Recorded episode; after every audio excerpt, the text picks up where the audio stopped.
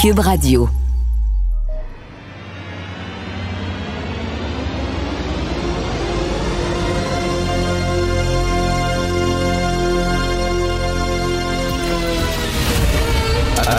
Attention, cette émission est laissée à la discrétion de l'auditeur. Les propos et les opinions peuvent choquer. Peuvent choquer. Oreilles sensibles s'abstenir. Richard Martineau. Martino. Un animateur pas comme les autres. Richard Martineau. Cube Radio. Bonjour, bon mardi, merci d'écouter Cube Radio. Alors, euh, il y a une pub de la Banque Royale, ma banque, tiens, qui circule. Obtenez une limite de crédit allant jusqu'à 15 000 en passant par la RBC. Et là, pour la photo qui illustre cette publicité-là, c'est une femme voilée. Elle a des gants OK, parce que si jamais on voit ses mains, oh my God, on va avoir un, envie de l'agresser. Euh, elle va être trop sexuée. Le fait que non seulement elle a un voile pour couvrir ses cheveux, elle a des gants et elle tient dans ses bras une petite fille qui a à peu près 6 ans et qui est voilée. Une fillette qui est voilée sur une publicité de la Banque royale ici au Canada.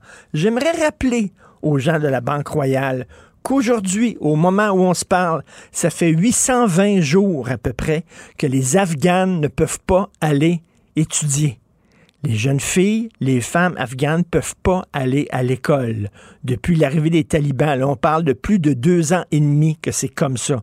Est-ce que vous entendez nos féministes là-dessus? Absolument pas. Alors, ne peuvent pas aller à l'école. Qu'est-ce qu'ils ont fait les talibans? La première chose qu'ils ont fait lorsqu'ils ont eu le pouvoir en Afghanistan, lorsqu'ils sont revenus, qu'est-ce qu'ils ont fait selon vous? Ils ont voilé toutes les femmes. Pourquoi?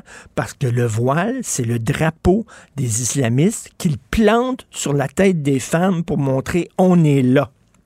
Et pendant ce temps-là, nous, à la Banque Royale, on montre des photos de fillettes avec des voiles. Savez-vous qu'en Iran, il y a 2850 surveillants du hijab dans le métro? C'est des femmes qui travaillent pour le régime iranien qui sont là dans les stations de métro et qui surveillent si les femmes portent leur voile comme il faut. 2850. Et si tu portes pas ton voile comme faut, ils te prennent, ils t'arrêtent, ils appellent la police, la police te pogne, t'amène au poste. C'est comme ça en Iran. En Iran, il y a la loi sur la chasteté et le hijab. Cette loi-là, elle est appliquée par 30 ministères et des organisations gouvernementales le ministère de la Culture et de l'Orientation islamique, le ministère de l'Organisation de la radio et de la télévision d'État, le ministère de l'Organisation de la propagande islamique, le ministère de l'Éducation, le ministère des Sciences, de la Recherche et de la Technologie, le ministère de la Santé et de l'Éducation médicale, le ministère de la Direction présidentielle des Sciences, de la Technologie et de l'Économie, le ministère de l'Intérieur, etc., etc. Les municipalités, les conseils municipaux de tout le pays, l'Organisation nationale de la protection sociale, le ministère des Sports et de la Jeunesse, le ministère de l'Industrie, des Mines et du Commerce, le ministère des Routes et du Développement urbain en veux-tu, ils sont tous chargés d'appliquer la loi sur la chasteté et le hijab en disant les femmes doivent être voilées. Pendant ce temps-là, à la Banque Royale, on monte une petite fille de 6 ans avec un voile en disant Regardez comment on est ouvert. On sait la diversité. L'Occident mérite de périr. On mérite de périr et de mourir. Savez-vous pourquoi? Parce qu'on ne défend pas nos valeurs. Cela dit, en terminant, j'aimerais absolument vous faire entendre euh, une petite vidéo d'Hillary Clinton qui dit aux féministes du monde entier de s'intéresser peut-être à ce qui s'est passé le 7 octobre euh, en Israël où des femmes ont été violées, et je le rappelle, je l'ai dit souvent, violées avec tellement de brutalité que les cadavres de ces femmes-là, elles avaient le pelvis défoncés, OK? Ils leur ont coupé les seins pendant qu'ils violaient. Ils les ont tirés dans la tête pendant qu'ils violaient. C'était des gang rapes. Ils se faisaient euh, euh, euh, mettre dans des cellules et le matin, du matin au soir, se faisaient violer. Et Hillary Clinton dit comment ça se fait que nos féministes n'en parlent pas? Ça dure une cinquantaine de secondes. On écoute ça. As you well know, many women and girls were attacked brutally by Hamas on October 7th. And they have testified to the gender based violence that they both experienced and witnessed. As a global community, we must respond to weaponized sexual violence wherever it happens with absolute condemnation. There can be no justifications and no excuses. Rape as a weapon of war is a crime against humanity. Such atrocities have no place in any society or any conflict. It is outrageous that some who claim to stand for justice are closing their eyes and their hearts to the victims of Hamas. Comment ça se fait que les gens qui disent qu'ils défendent la justice ferment leurs yeux et leurs cœurs aux atrocités commises par le Hamas et elle dit le viol comme arme de guerre est un crime contre l'humanité? Où sont nos féministes? On dirait que MeToo, ça touche tout le monde, sauf quand t'es juive, sauf quand t'es israélienne. Martino. L'opinion populaire. L'opinion populaire.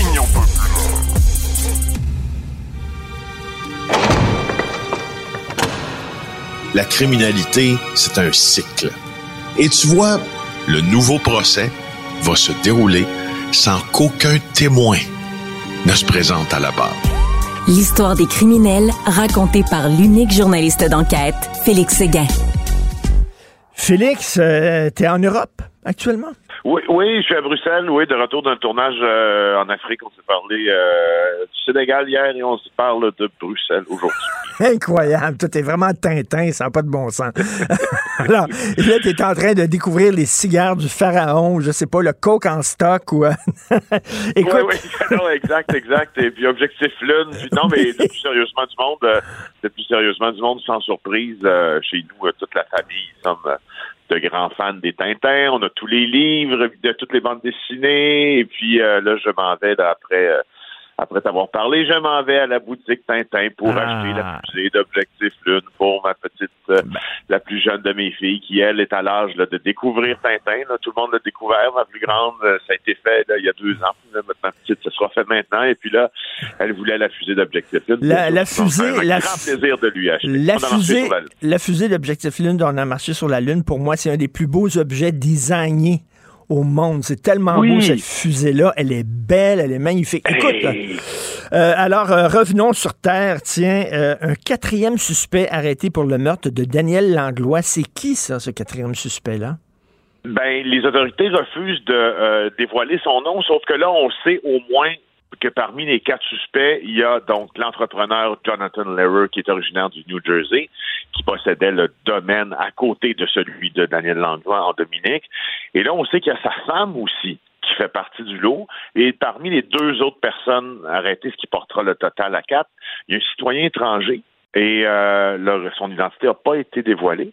Et puis, il y a un citoyen euh, de l'endroit aussi. Et ce qu'on sait, c'est que l'une de ces quatre personnes-là a été arrêtée euh, tout de suite après l'incendie du véhicule de euh, M. Langlois parce qu'elle a été brûlée et semble-t-il, en tout cas, si je me fie à l'article de ma de ma collègue euh, Frédéric Giguère, que ça n'a pas été trop compliqué de commencer à le faire avouer.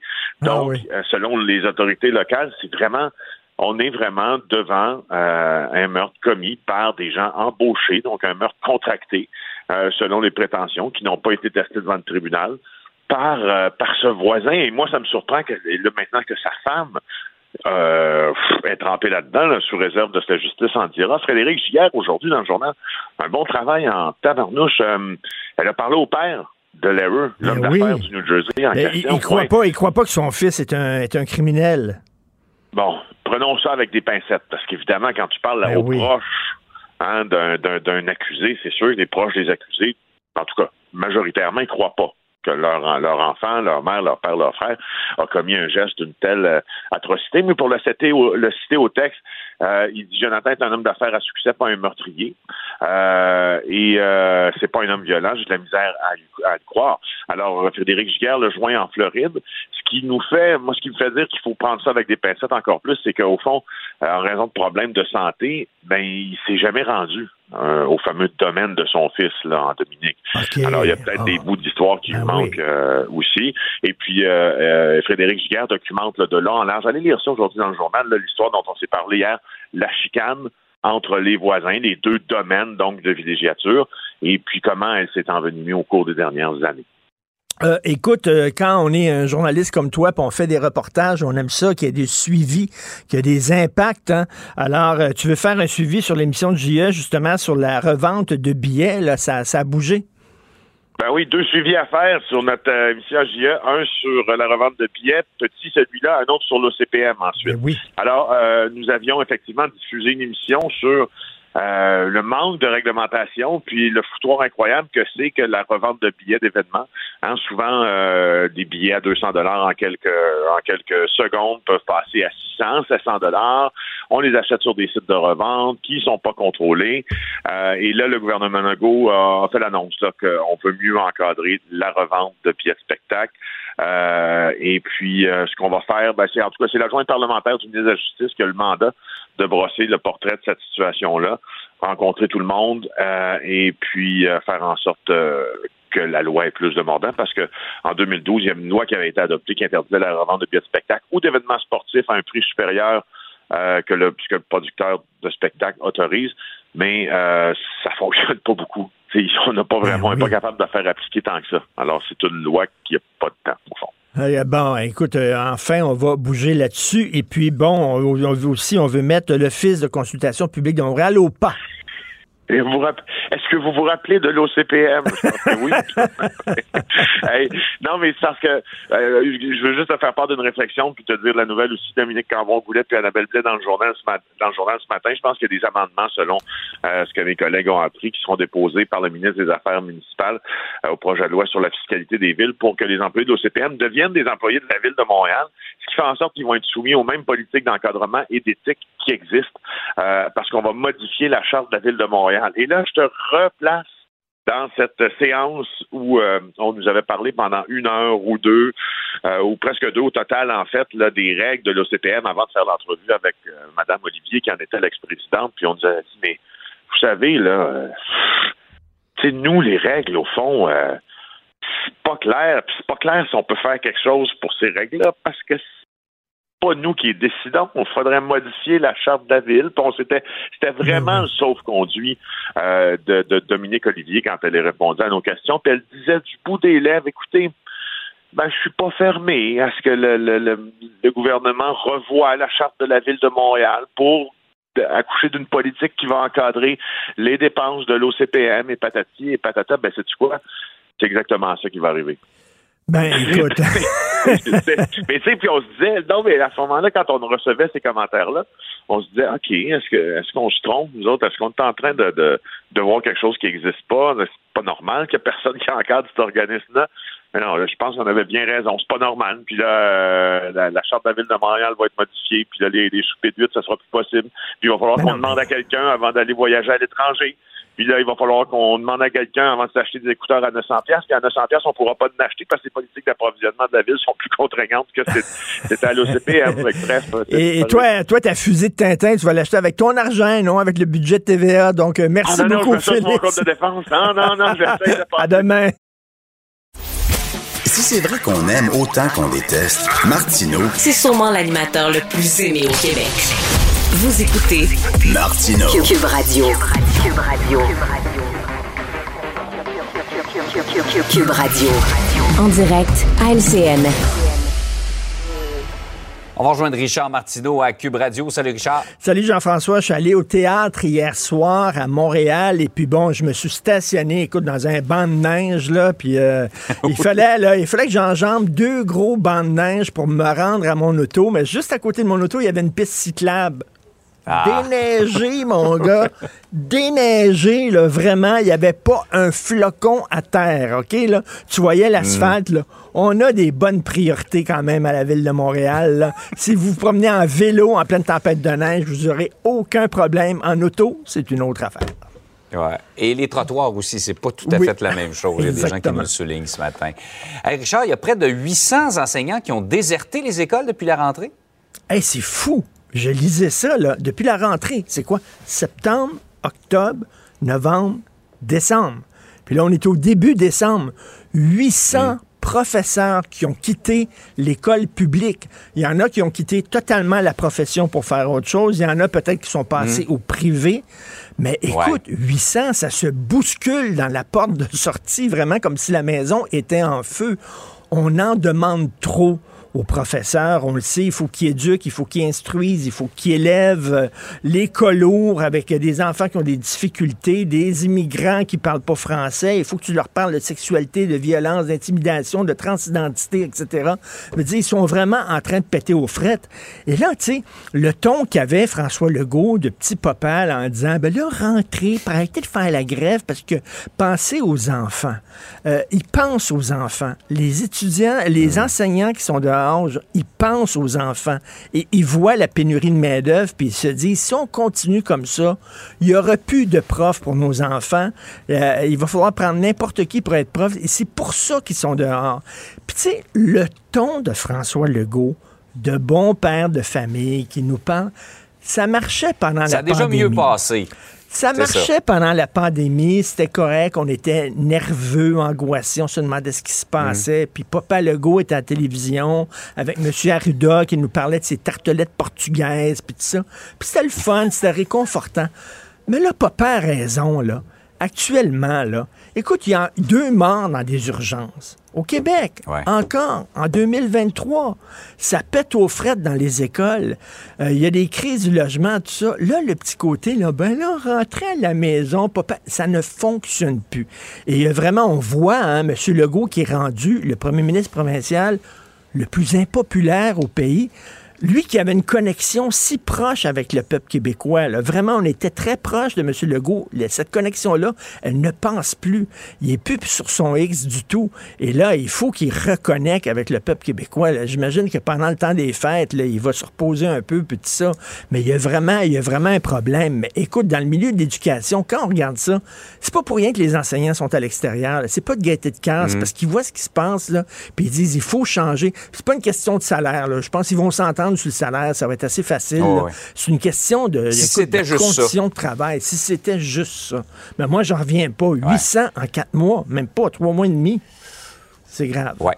Ça dit beaucoup sur les conditions d'exercice du, du métier de professeur. Ça nous rappelle à quel point cette négociation-là, peut-être, sera charnière pour l'avenir Oui. de la profession. Tout à fait. euh, justement, de- de- d'enseignant euh, à Tout l'école. à fait. Euh, maintenant, euh, M. Trudeau qui dit qu'il est vert, que son gouvernement est vert, tu trouves, toi, qui es plus intéressé à rencontrer les porte-paroles de l'industrie du pétrole que les écolos? Hey, t'as vu ça? Elisabeth Ménard et Charles Mathieu dans le journal du bureau d'enquête. Le gouvernement Trudeau préfère écouter les pétrolières. Alors, euh, en 2022-2023, ils ont rencontré 873 fois des représentants de l'industrie pétrolière pardon, et 303 fois des organismes écologistes. Et je t'en parlais hier, hein, la délégation du Canada qui était à la COP 28 avec le sultan. Là. Euh, alors, il y a plein de représentants de l'industrie pétrolière. Et tu as vu les derniers sondages? Euh, 42 pour Pierre Poilievre, 23% pour Justin Trudeau. C'est un autre, ça, où rien Ah ne va plus. Les sondages pour M. Legault, Mm. M. Trudeau, ça fonctionne pas. Et je pense qu'aussi, le côté là, euh, jeune, euh, tripant, avec euh, des, des chaussettes bizarres, etc., de Justin Trudeau, on dit, là, les, les, les, les bottines ne suivent pas les babines. là. Il a beau dire, je suis écolo, je suis vert. C'est pas vrai. Dans les faits, c'est pas vrai. Son histoire d'avoir euh, 100 millions euh, de citoyens canadiens dans quelques années, l'initiative du siècle, à coût de 500 000 igra- immigrants par année, il y a eu un sondage qui été fait. Les Canadiens sont pas d'accord avec ça. Lui a dit, on va de l'avant quand même, on s'en fout totalement. Écoute, il y a des problèmes de logement, des problèmes d'inflation, la dette qui arrête pas de creuser et tout ça. Et c'est- c'est pas vraiment surprenant qu'il est en train de chuter dans les sondages. C'est un autre aussi qui connectait peut-être avec son peuple, le peuple canadien, puis qui a totalement manqué de connexion maintenant. Et les gens disent, il y a deux Justin Trudeau, il y a celui qui parle, puis il y a celui qui agit, puis les deux sont pas exactement là, synchrones. Donc, euh, ça peut expliquer ceci, explique cela. Donc, et M. Legault Ouais. et M. Trudeau, ça ne va pas vraiment bien dans les sondages. Ils doivent se reprendre parce que sinon, ben écoute, on va se retrouver avec euh, PQ au Québec peut-être et Poilièvre au Canada. Ça va être intéressant. Exact. Ça va être intéressant. Ça va être différent, disons ça comme ça. Totalement. Hey, Richard, passe une belle journée. Salut, bonne journée tout le monde. Si l'actualité était un vase brisé, ce serait lui qui recollerait les morceaux. Martino. Le choix des connaisseurs.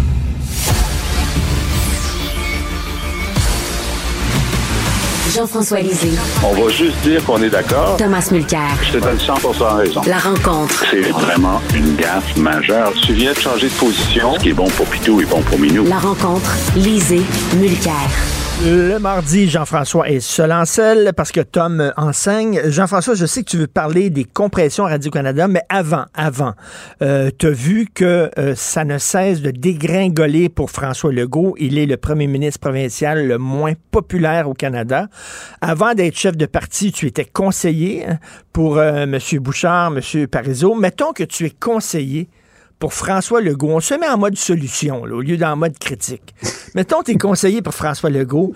Qu'est-ce que tu lui suggères pour qu'il reconnecte avec le peuple québécois? Il y avait une connexion tellement étroite avec le peuple québécois et cette connexion-là est rompue. Qu'est-ce que tu lui conseillerais?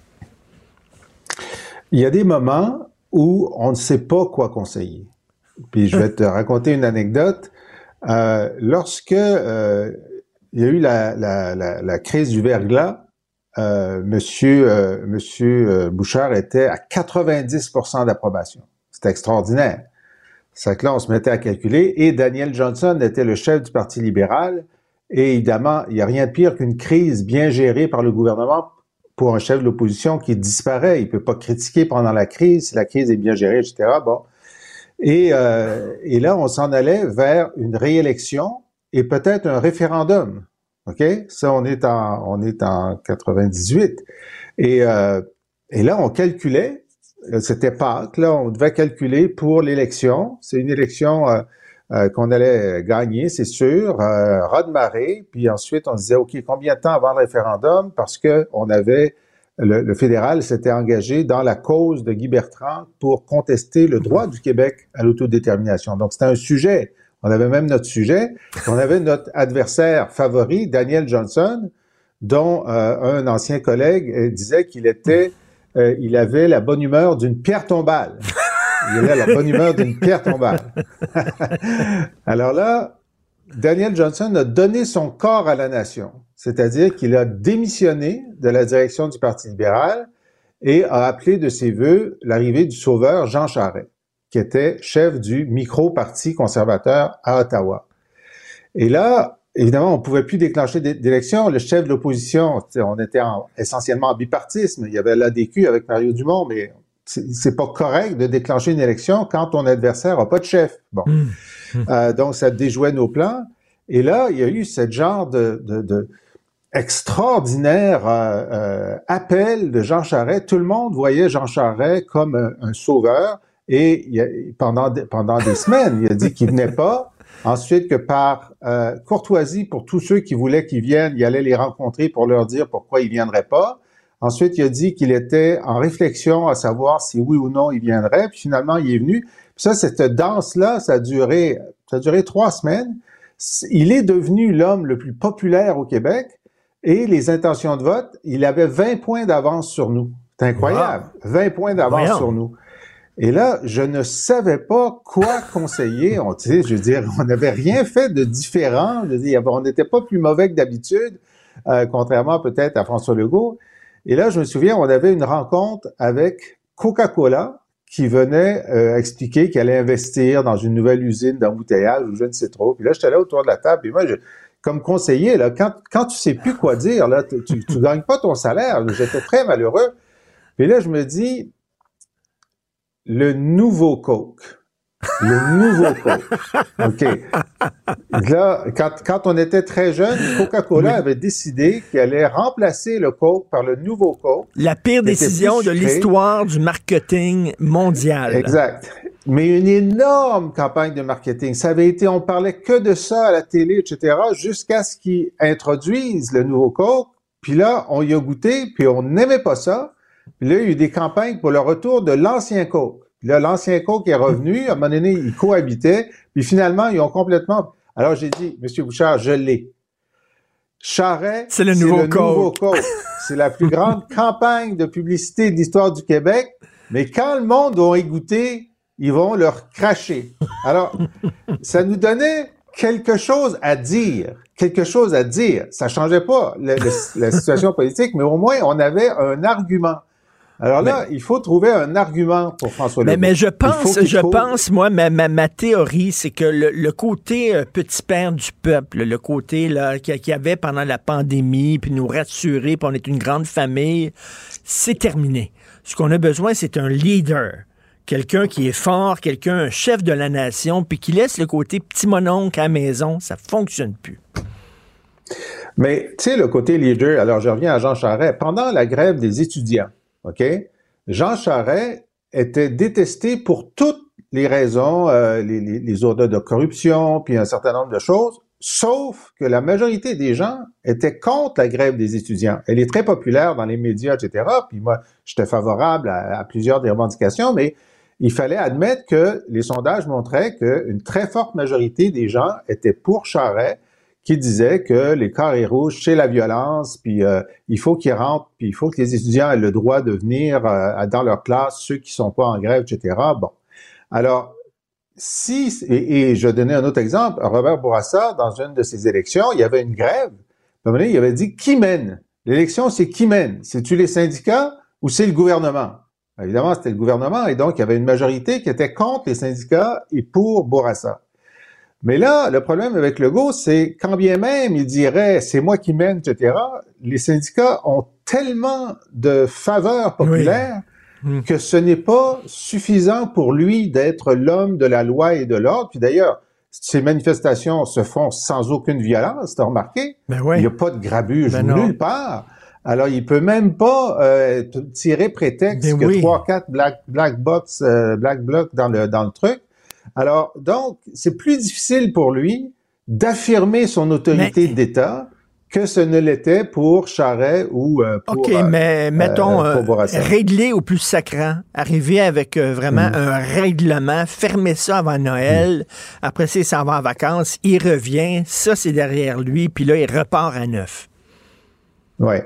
Bon, ben c'est sûr que de toute façon, la volonté de mettre plus d'argent sur la table est aussi fonction du rapport de force que le gouvernement n'a pas, mais, mais l'opinion considérerait que le gouvernement n'a pas fait son travail s'il ne pouvait pas montrer qu'à la fois sur les infirmières et sur les enseignants, il a gagné de la flexibilité, parce que l'opinion est favorable aux revendications salariales, aux revendications sur la taille des classes, etc., mais ce serait un échec personnel de Legault puis de son équipe de pas démontrer que en échange d'une offre salariale généreuse, ils ont eu des accommodements, euh, des, des, allègements de tâches. Fait que là, ils sont dans ce stretch-là, à mon avis. Hmm. Ils, essaient de, de, de, de soutirer d'abord des enseignants, ensuite des infirmières, quelque chose qui va pouvoir ils vont pouvoir sauver la face. Mais ça, c'est la spirale vers le bas parce que, tu sais, quand t'es plus sur ton X, là, puis euh, t'as plus mm. l'appui du peuple, t'es es déstabilisé. Plus t'es déstabilisé, moins tu perds l'appui tu,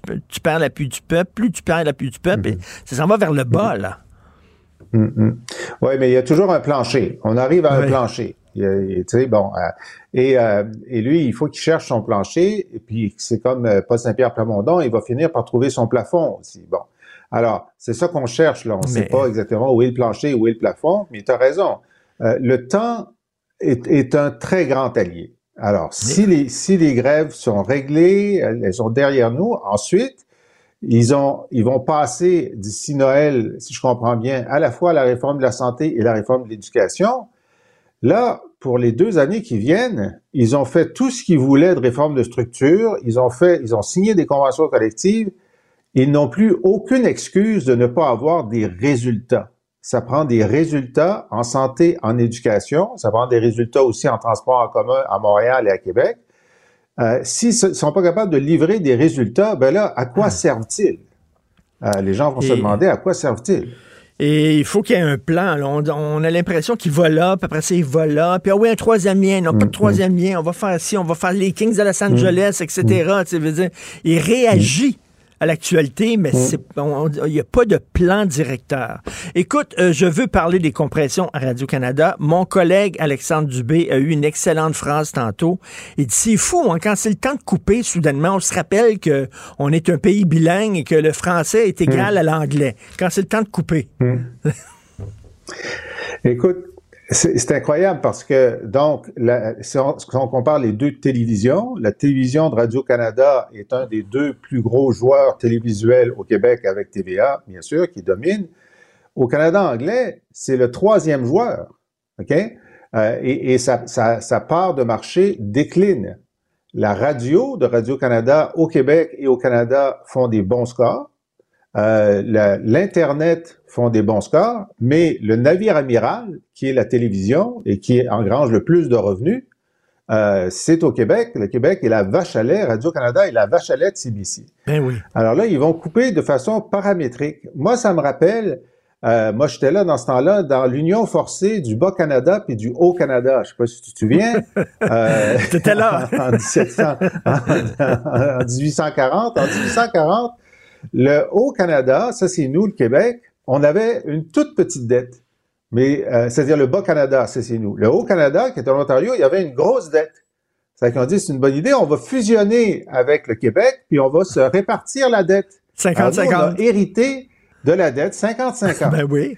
Et d'ailleurs, lorsque la première ministre de l'Ontario est venue euh, à, à faire un spectacle, elle a fait un spectacle à l'Assemblée nationale, elle a fait un discours à l'Assemblée nationale, Madame Wynne, à l'époque, à libéral, moi, comme chef de l'opposition officielle, je pouvais faire un discours devant elle, comme le, euh, comme le chef du gouvernement, bien sûr. Puis je lui ai dit, écoutez, Madame, là, je lui parle de cette dette-là, puis j'ai dit, les intérêts actualisés de cette dette-là sont tellement énormes que ce serait vraiment un signe d'inimitié que je vous dise le chiffre ici aujourd'hui.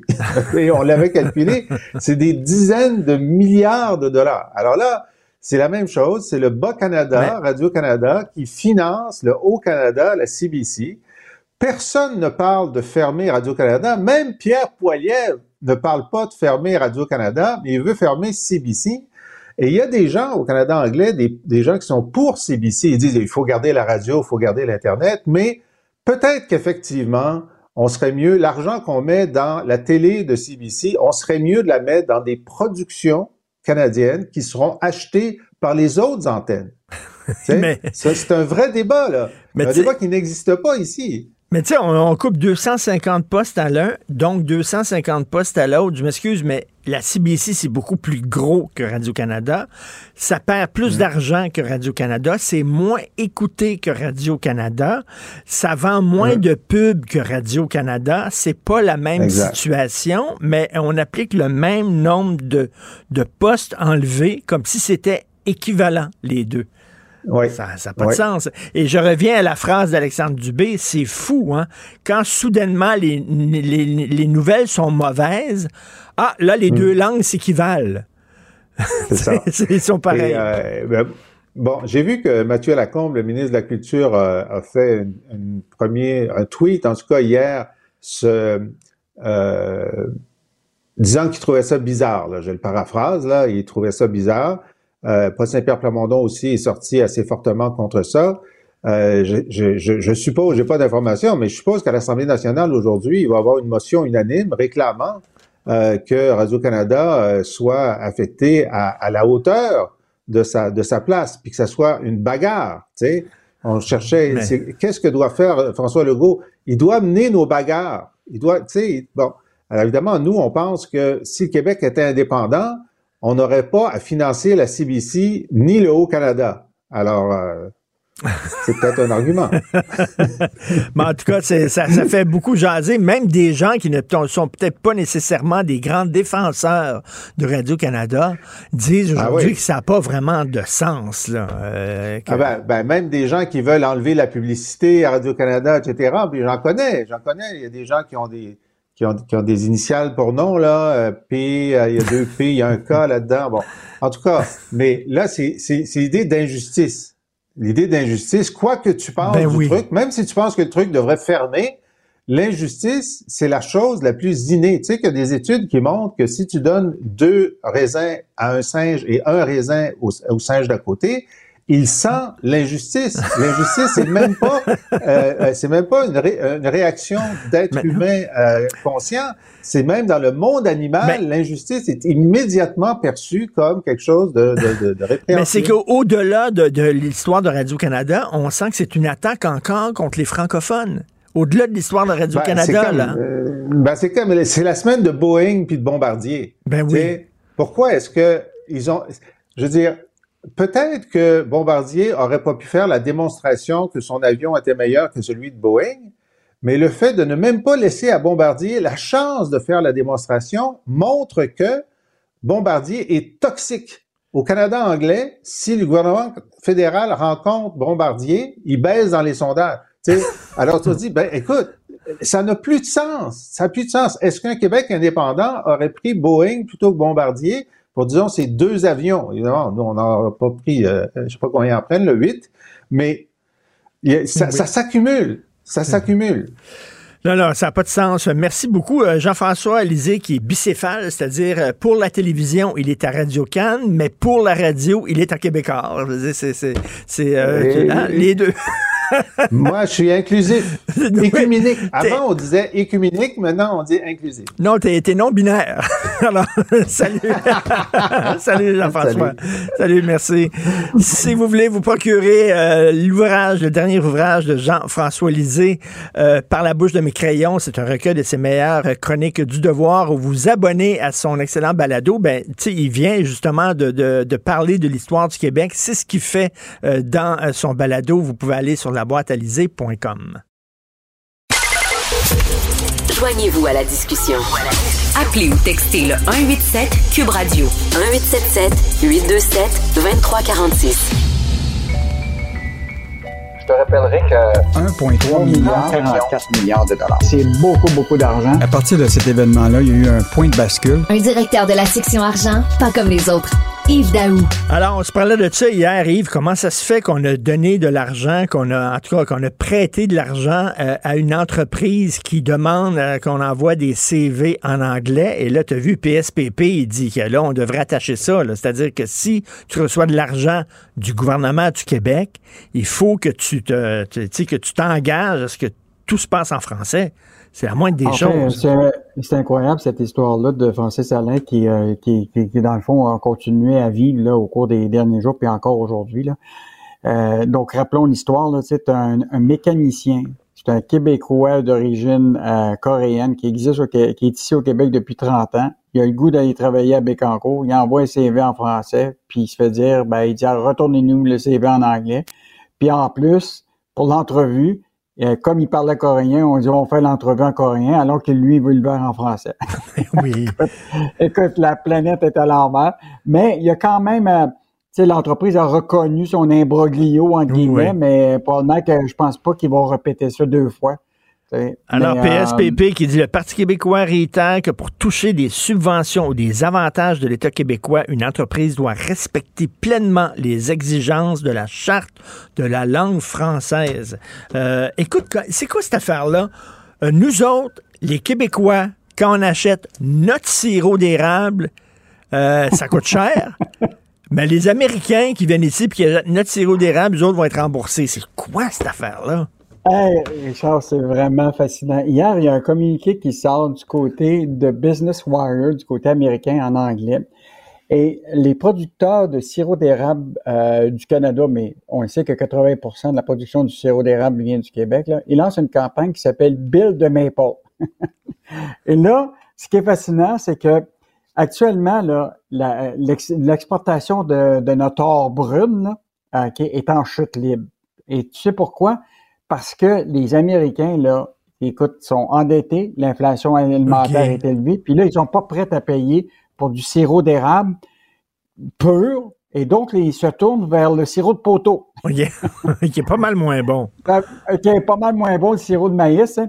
Et donc, euh, et là, la crainte, c'est qu'ils ont peur que les exportations baissent. Donc, ils lancent une campagne où ce que les gens qui vont payer plus cher, mettons, au restaurant, mettons, un deux piastres de plus pour avoir du sirop euh, pur euh, du Québec, là, ben, ils vont envoyer leur facture, puis on va leur rembourser.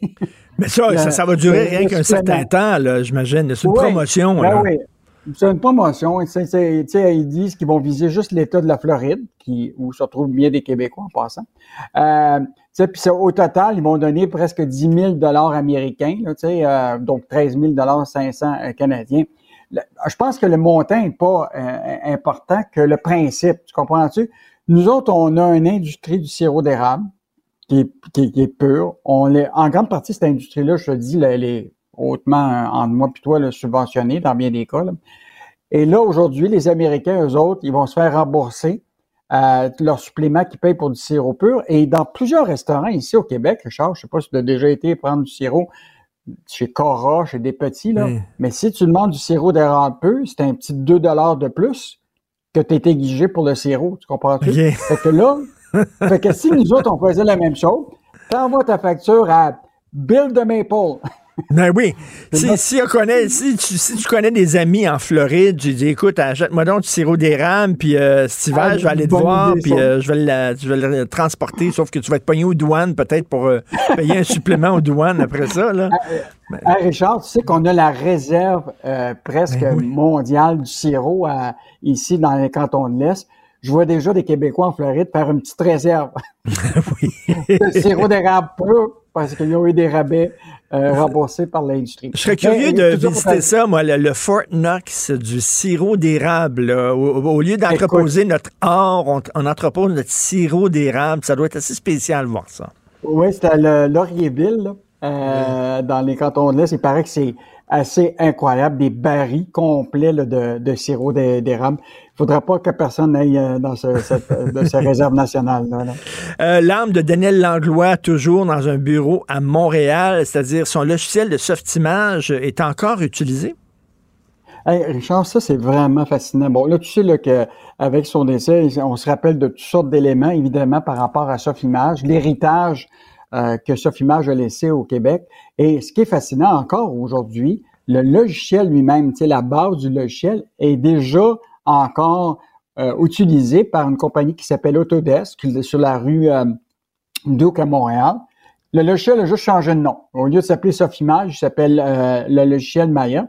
Et Richard, on était à, à essayer d'aller rencontrer des gens qui ont travaillé chez Sofimage. Il y a un gars qui s'appelle Marc Petit, Mm. C'est un ingénieur en télécom qui a travaillé de 1991 à 1999 pour, euh, pour Sofimage. Donc, il était très, très proche de, de, Daniel Langlois. Puis il disait, lui, là, Daniel Langlois, il a vu venir les contenus interactifs avant tout le ben monde. Incroyable, pareil.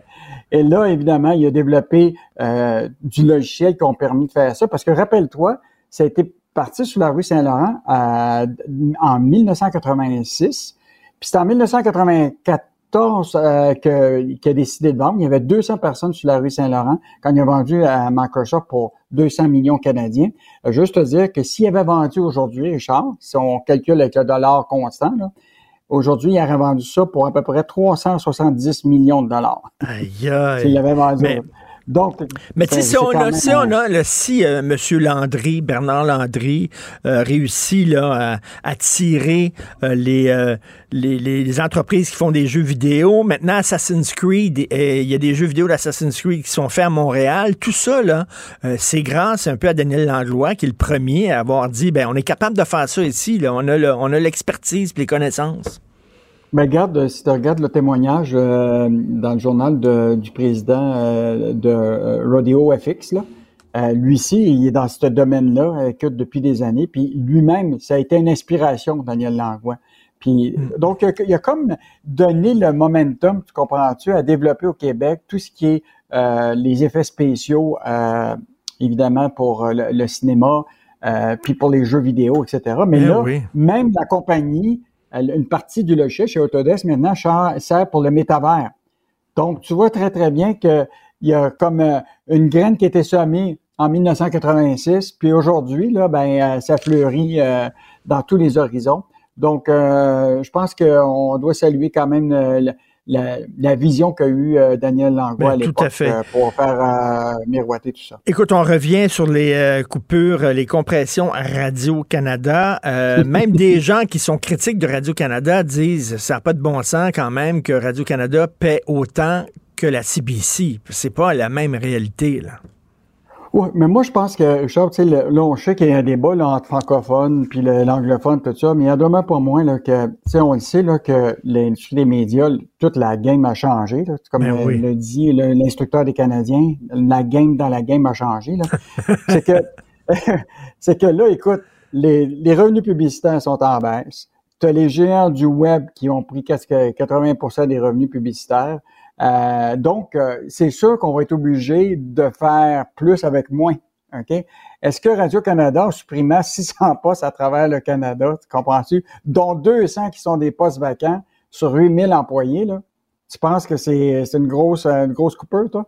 Eh non. Ben je pense que ça va, être à, ça va être à réfléchir beaucoup sur. Ben, euh, quand, quand... profite de 1,3 milliard de, de, subventions par année en plus. Écoute, quand j'entends Radio-Canada en disant on est rendu à l'os, il n'y a plus de gras à Radio-Canada, je suis désolé, je suis désolé. sais, on arrive à faire des émissions de radio avec une équipe là, beaucoup moins grosse que les émissions de radio de Radio-Can. Là, là. Richard, il y en a du monde on a déjà fait des couvertures là, que je me rappelle à la fois euh, TVA et le journal là, pour euh, des événements. Là. Puis là, tu as, TVA qui arrive avec un camion, un caméraman, puis nous, un journaliste. Eux autres, ils arrivent avec trois camions. Ah, ben Quatre caméramans, deux journalistes, comprends-tu? Un réalisateur, euh, un assistant réalisateur, tu sais, c'est comme, il y en a du monde, là, ils arrivent, là, ils, prennent deux, ils prennent deux rues quasiment, là, donc... Euh, euh, Richard, on souhaite tous que, que, que, ce soit une, industrie des médias qui soit vivante, puis que, tu sais, qui marche bien, mais le modèle est brisé, fait que on n'aura pas le choix, puis en même temps, tu peux pas faire en sorte que tu obtiens du financement public, puis que tu vas développer des produits, des services qui viennent concurrencer le privé. Je pense que le mandat de Radio-Canada doit être revenir à l'information. Ben oui, ben revenir À, la question de l'information. Euh, puis en même temps, ben, tout ce qui touche le divertissement puis la recherche de revenus publicitaires, tu sais, euh, ben, je pense que là, ça va ben être le temps de, de, de, de, passer la gratte, comme on dit. Ben oui, tout à fait. Merci beaucoup, Yves. On se reparle demain. Bonne journée. Ben oui, on le sait. Martino, ça n'a pas de bon sens comme il est bon. Vous écoutez Martino. Cube Radio. On pète aux frettes. C'est ça que ça devrait être la, nouvelle devise du Québec. On pète aux frettes. Les professeurs sont en train de péter aux frettes bien raides. Les policiers pètent aux frettes. Les gens sont super débordés partout. Et là, c'est ce qu'on appelle les, paramédicaux. Alors, euh, à Québec, il manque d'ambulances. Les paramédicaux là-bas disent qu'ils n'ont même plus le temps de manger ni de désinfecter leur matériel ils craignent de perdre des vies parce qu'on on peut encore mourir dans les hôpitaux. Hein? Puis euh, sur les civières, on a vu ça, euh, deux morts à l'urgence. On va en parler avec M. Frédéric Maheu, président de l'Association des travailleurs du préhospitalier. Bonjour, M. Maheu. Bonjour. Les travailleurs du préhospitalier, c'est ça? C'est ce qu'on appelle euh, les paramédicaux, les chauffeurs d'ambulance, les gens qui travaillent sur les civières et tout ça? Exactement, c'est ce que les, deux paramédics qu'on retrouve dans les ambulances, oui. Et là, il y a combien d'ambulances dans la région de Québec, la capitale nationale? Dans la capitale nationale, il y a environ sur une période de 24 heures, un peu plus de 35 ambulances. Là. Tout dépendant des, euh, des, heures, s'il y a un, ajout pour la météo, un peu comme hier, là, mais c'est environ 35 ambulances par sur une période de 24 heures. OK. Avant, est-ce qu'il y en avait plus ou quoi? Non, ben, il y en avait, il y en a eu plus un peu parce que dans le passé, on avait des ajouts journaliers qu'on appelait, mais lorsqu'il y avait vraiment une surcharge épouvantable, c'était la journée-là qui était exceptionnelle suite à la, à la météo ou à d'autres événements. On était capable de, de, faire des ajouts, donc, journaliers. Donc, aujourd'hui, le 911 appelait la, la, la compagnie d'ambulance pour dire, mais ajoutez-moi un ou deux véhicules de plus, trois véhicules de plus aujourd'hui parce qu'on a besoin dernièrement, les nouveaux contrats de service ont coupé ce genre de, de, de, journaliers-là puis il en reste à l'occasion, mais c'est très minime versus ce qu'il y avait à l'époque. OK, mais là, euh, donc, s'il euh, y avait ça, mais 35 ambulances avant, puis vous n'étiez pas trop débordé, euh, c'est parce que quoi, il y a plus il y a, plus de gens qui ont besoin des services des paramédics? Dans la dernière année, il y a une augmentation de 7% des appels au niveau de la, capitale nationale. Puis là-dessus, c'est 30% d'augmentation des priorités 1, donc des urgences. C'est une des plus grosses urgences que ce qu'on peut avoir. Donc, ça veut dire que c'est une affectation immédiate. Le 911 doit trouver absolument une ambulance immédiatement et celle-ci doit, doit partir flash sirène chez les patients. Donc, c'est une augmentation de 30% de cet appel-là. Et en plus, la rétention dans les centres hospitaliers, donc, le fait qu'on, lorsqu'on arrive avec notre patient, qu'on a fait notre triage avec l'infirmier et l'infirmière, on doit attendre avec notre patient que ceux-ci trouvent un lit à notre patient. Ça peut prendre une, avant, avant, écoutez, il y a quelques années, c'était immédiat, on arrivait à l'hôpital, on, faisait notre triage, on avait un lit directement avec notre patient, on retournait sur la route. Là, aujourd'hui, on va attendre une heure jusqu'à 4-5 heures d'entente avec notre patient sur notre civière. Ce qui va faire en sorte que les ambulances, on n'est pas, on n'est pas sur la route pendant ce temps-là. Ajouter ça avec le, 7% d'augmentation d'appel, ben on n'y arrive plus. Et là, ce qu'on a pensé, c'est qu'il y a des vies qui, on va perdre des vies comme dans le passé. Puis on veut, on, veut régler la situation avant que ça arrive. Il y a, eu un texte dans le Devoir sous la plume d'Isabelle Porter, puis elle disait que vendredi dernier, aux environs de 17 heures, les appels à la centrale se multipliaient, mais il n'y avait aucune ambulance de disponible c'est récurrent dernièrement. Écoutez, depuis plusieurs semaines, c'est à tous les jours qu'il y a des appels à tout ce qui se fait du 911 sur les ondes radio pour que les, de, demander à des paramédics s'ils peuvent se, dépêcher ou se libérer pour sortir plus rapidement euh, sur la route. Dernièrement, le ministère, la seule, solution qu'il a trouvée, lui, ben, c'est de dire, mais écoutez, on, va faire en sorte que les paramédics, même si leur civière n'est pas désinfectée, bon, hein, je vous rappelle qu'on sort d'une pandémie, puis qu'il y en a encore de la COVID, mais même si votre civière n'est pas, est pas, est désinfectée quoi de même, mais écoutez, là, vous venez de libérer, votre patient vient de sortir de votre civière, mais allez tout de suite faire, euh, euh, sur l'appel, on va vous envoyer un autre véhicule. Le problème, il n'y en a pas de véhicule. Il n'y a aucun autre véhicule. On va être obligé de désinfecter à tempête dehors, à moins 40, notre civière, pour qu'avec notre collègue qui va faire une job qui, se fait à deux habituellement pour essayer de sauver la vie de la personne,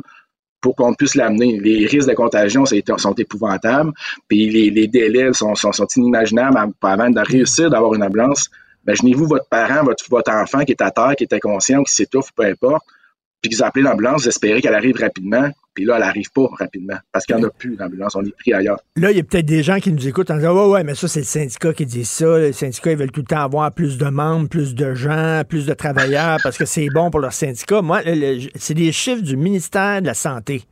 Alors, les services, les équipes de paramédicaux de la grande région de Québec sont utilisés à 128% de leur capacité. C'est pas, pas le syndicat qui arrive avec ces chiffres-là, -là, c'est le ministère de la Santé. C'est les chiffres du, ministère, effectivement, qu'on se base au niveau de la charge de travail. 128% euh, c'est les chiffres de l'année passée. On n'a pas les chiffres de 2023, malheureusement. 2022-2023, on les a pas eu encore du ministère, mais c'est les chiffres de l'année passée. Puis ça, mais c'est, imaginez, il faut racheter le 7% d'augmentation selon le ministère, selon ces calculs-là du ministère, selon la lettre qu'il nous envoie, mais un taux, normal de, travail pour les paramédics, c'est 90% de charge de travail. Donc, on était, mettons, à 128, on est rendu à 38 de, de surcharge de travail à Québec. Et j'imagine c'est frustrant parce que les gens qui font ce métier-là, ben ce qu'ils veulent, c'est sauver des vies. Là. On fait pas rien que ça pour faire de l'argent. C'est pas rien qu'une job. C'est une mission qu'on se donne. Puis quand l'été là, tu as un appel à Centrale, puis tu peux pas y aller parce que tu pas d'ambulance, là, euh, ça doit être extrêmement frustrant c'est très frustrant. Il y a des gros, gros appels qu'on a vus dans, les médias dernièrement, des gros accidents de voiture, des choses comme ça, où il n'y en avait pas d'ambulance. Il a fallu appeler des gens qui se dépêchent pour dire, écoute, il y a une famille euh, en danger. Il y a, euh, on, l'entend sur les ondes. Écoutez, j'ai une prio zéro. Une prio zéro, pour nous, ça veut dire qu'il y a quelqu'un qui, est mort présentement, qui a besoin de, de RCA, il a besoin de défibrillation. Il faut y aller rapidement on n'est pas capable, on a nos patients sur nos civières, on, est surchargé de partout ailleurs. Les, équipes qui, sont qui ont déjà terminé il y a deux heures, une heure leur corps de travail, puis sont encore sur la route parce que là, ils viennent sortir de l'hôpital à cause de la rétention. Ça fait déjà une heure, une heure et demie qu'ils sont supposés être à la maison, puis ils disent écoute, il faut que j'y aille, j'ai pas le choix. Et euh, vous savez, quand on parle de criminalité, tout ça, c'est surtout Montréal, mais là, de plus en plus, on lit dans les journaux là, euh, les guerres des gangs à Québec, des incendies criminels, des gens qui se tirent dessus. Donc, ça, j'imagine, c'est, c'est plus de pression pour vous. Là. Vous devez, euh, vous devez aider les gens qui sont attaqués là.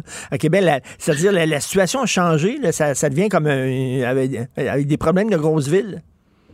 Oui, effectivement, ça rallonge les interventions. Il faut comprendre que ça, c'est de la santé pour les paramédics, de la sécurité pour les paramédics. Donc, il faut prendre le temps d'y aller. Il faut avoir l'aide des policiers pour se rendre sur les lieux. Si, mais effectivement, c'est des, euh, des attaques à l'arme blanche ou à l'arme à feu, mais euh, vous comprendrez que ben, ça, ça, ça occasionne des, du nettoyage supplémentaire pour les paramédics, autant sur leur, uniforme que sur euh, les civières, les choses comme ça. Fait que ça rallonge les délais d'intervention, ce qui fait en sorte que ben, si je rallonge mon délai d'intervention, je peux en faire moins dans une journée avec une augmentation des appels. Et qu'est-ce que vous demandez? Le plus d'ambulances sur les routes ou euh, à certaines journées, à certains moments de la journée ou tout le temps?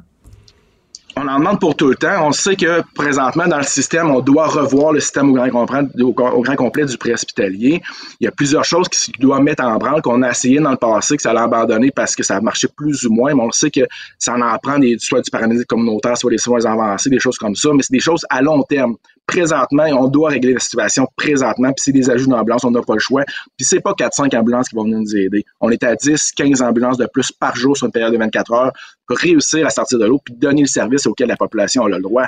C'est ça qu'on a besoin présentement en ce moment. Après ben. ça, on pourra, on pourra régler la Là, une fois que la tête va sortir de l'eau, on sera capable de régler la situation puis d'amener des solutions pour améliorer le système. Mais parce qu'on oups, on a perdu M. Euh, Maheu, M. Frédéric Maheu, mais en tout cas président de l'Association des travailleurs du préhospitalier, puis on entend souvent ça, là.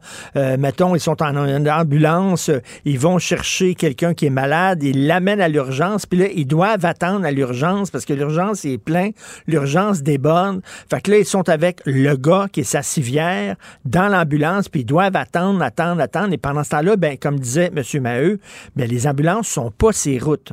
Alors, il y a un problème je vous le dis, on pète aux frettes tous les jours, on regarde, là, quand c'est pas les policiers, c'est les professeurs, quand c'est pas les professeurs, c'est les paramédics, c'est les infirmiers, c'est les inhalothérapeutes, c'est les psys qui répondent plus à la demande. C'est vraiment, on tient avec de la broche. Merci Frédéric Maheu. Joignez-vous à la discussion. Appelez ou textez le 187 Cube Radio 1877 827 2346. Alors tiens, une bonne nouvelle, hein? une fois n'est pas coutume, ça fait du bien. Alors euh, Mathieu Robert Sauvé, euh, journaliste euh, spécialisé en sciences, un ancien collègue à moi du temps du journal Voir à Montréal, écrit un texte intéressant. C'est une très bonne nouvelle. C'est une chercheuse québécoise qui est en train de tester un autotest de dépistage pour améliorer la prévention du cancer du col de l'utérus. On sait que ça fait énormément de victimes. Et là, au lieu de vous faire tester à l'hôpital, vous allez pouvoir vous faire tester à la maison. C'est vraiment très important. On va en parler avec la docteure Jessica Ruel La Liberté, gynécologue, chercheuse au Centre de recherche du Centre hospitalier universitaire de Sherbrooke. Bonjour, Madame Ruel La Liberté. Bonjour. Il y a beaucoup d'avancées en sciences. Euh, on l'a vu récemment aussi avec des avancées dans, le cas du euh, dans le domaine du cancer de la prostate. Et là, c'est le cancer du col de l'utérus. Donc, docteur Jessica Ruel, La Liberté, comment ça fonctionne, ce, test-là? Oui, donc en fait, euh, ce test-là, c'est un, un écouvillon que les que les femmes ont reçu par la poste.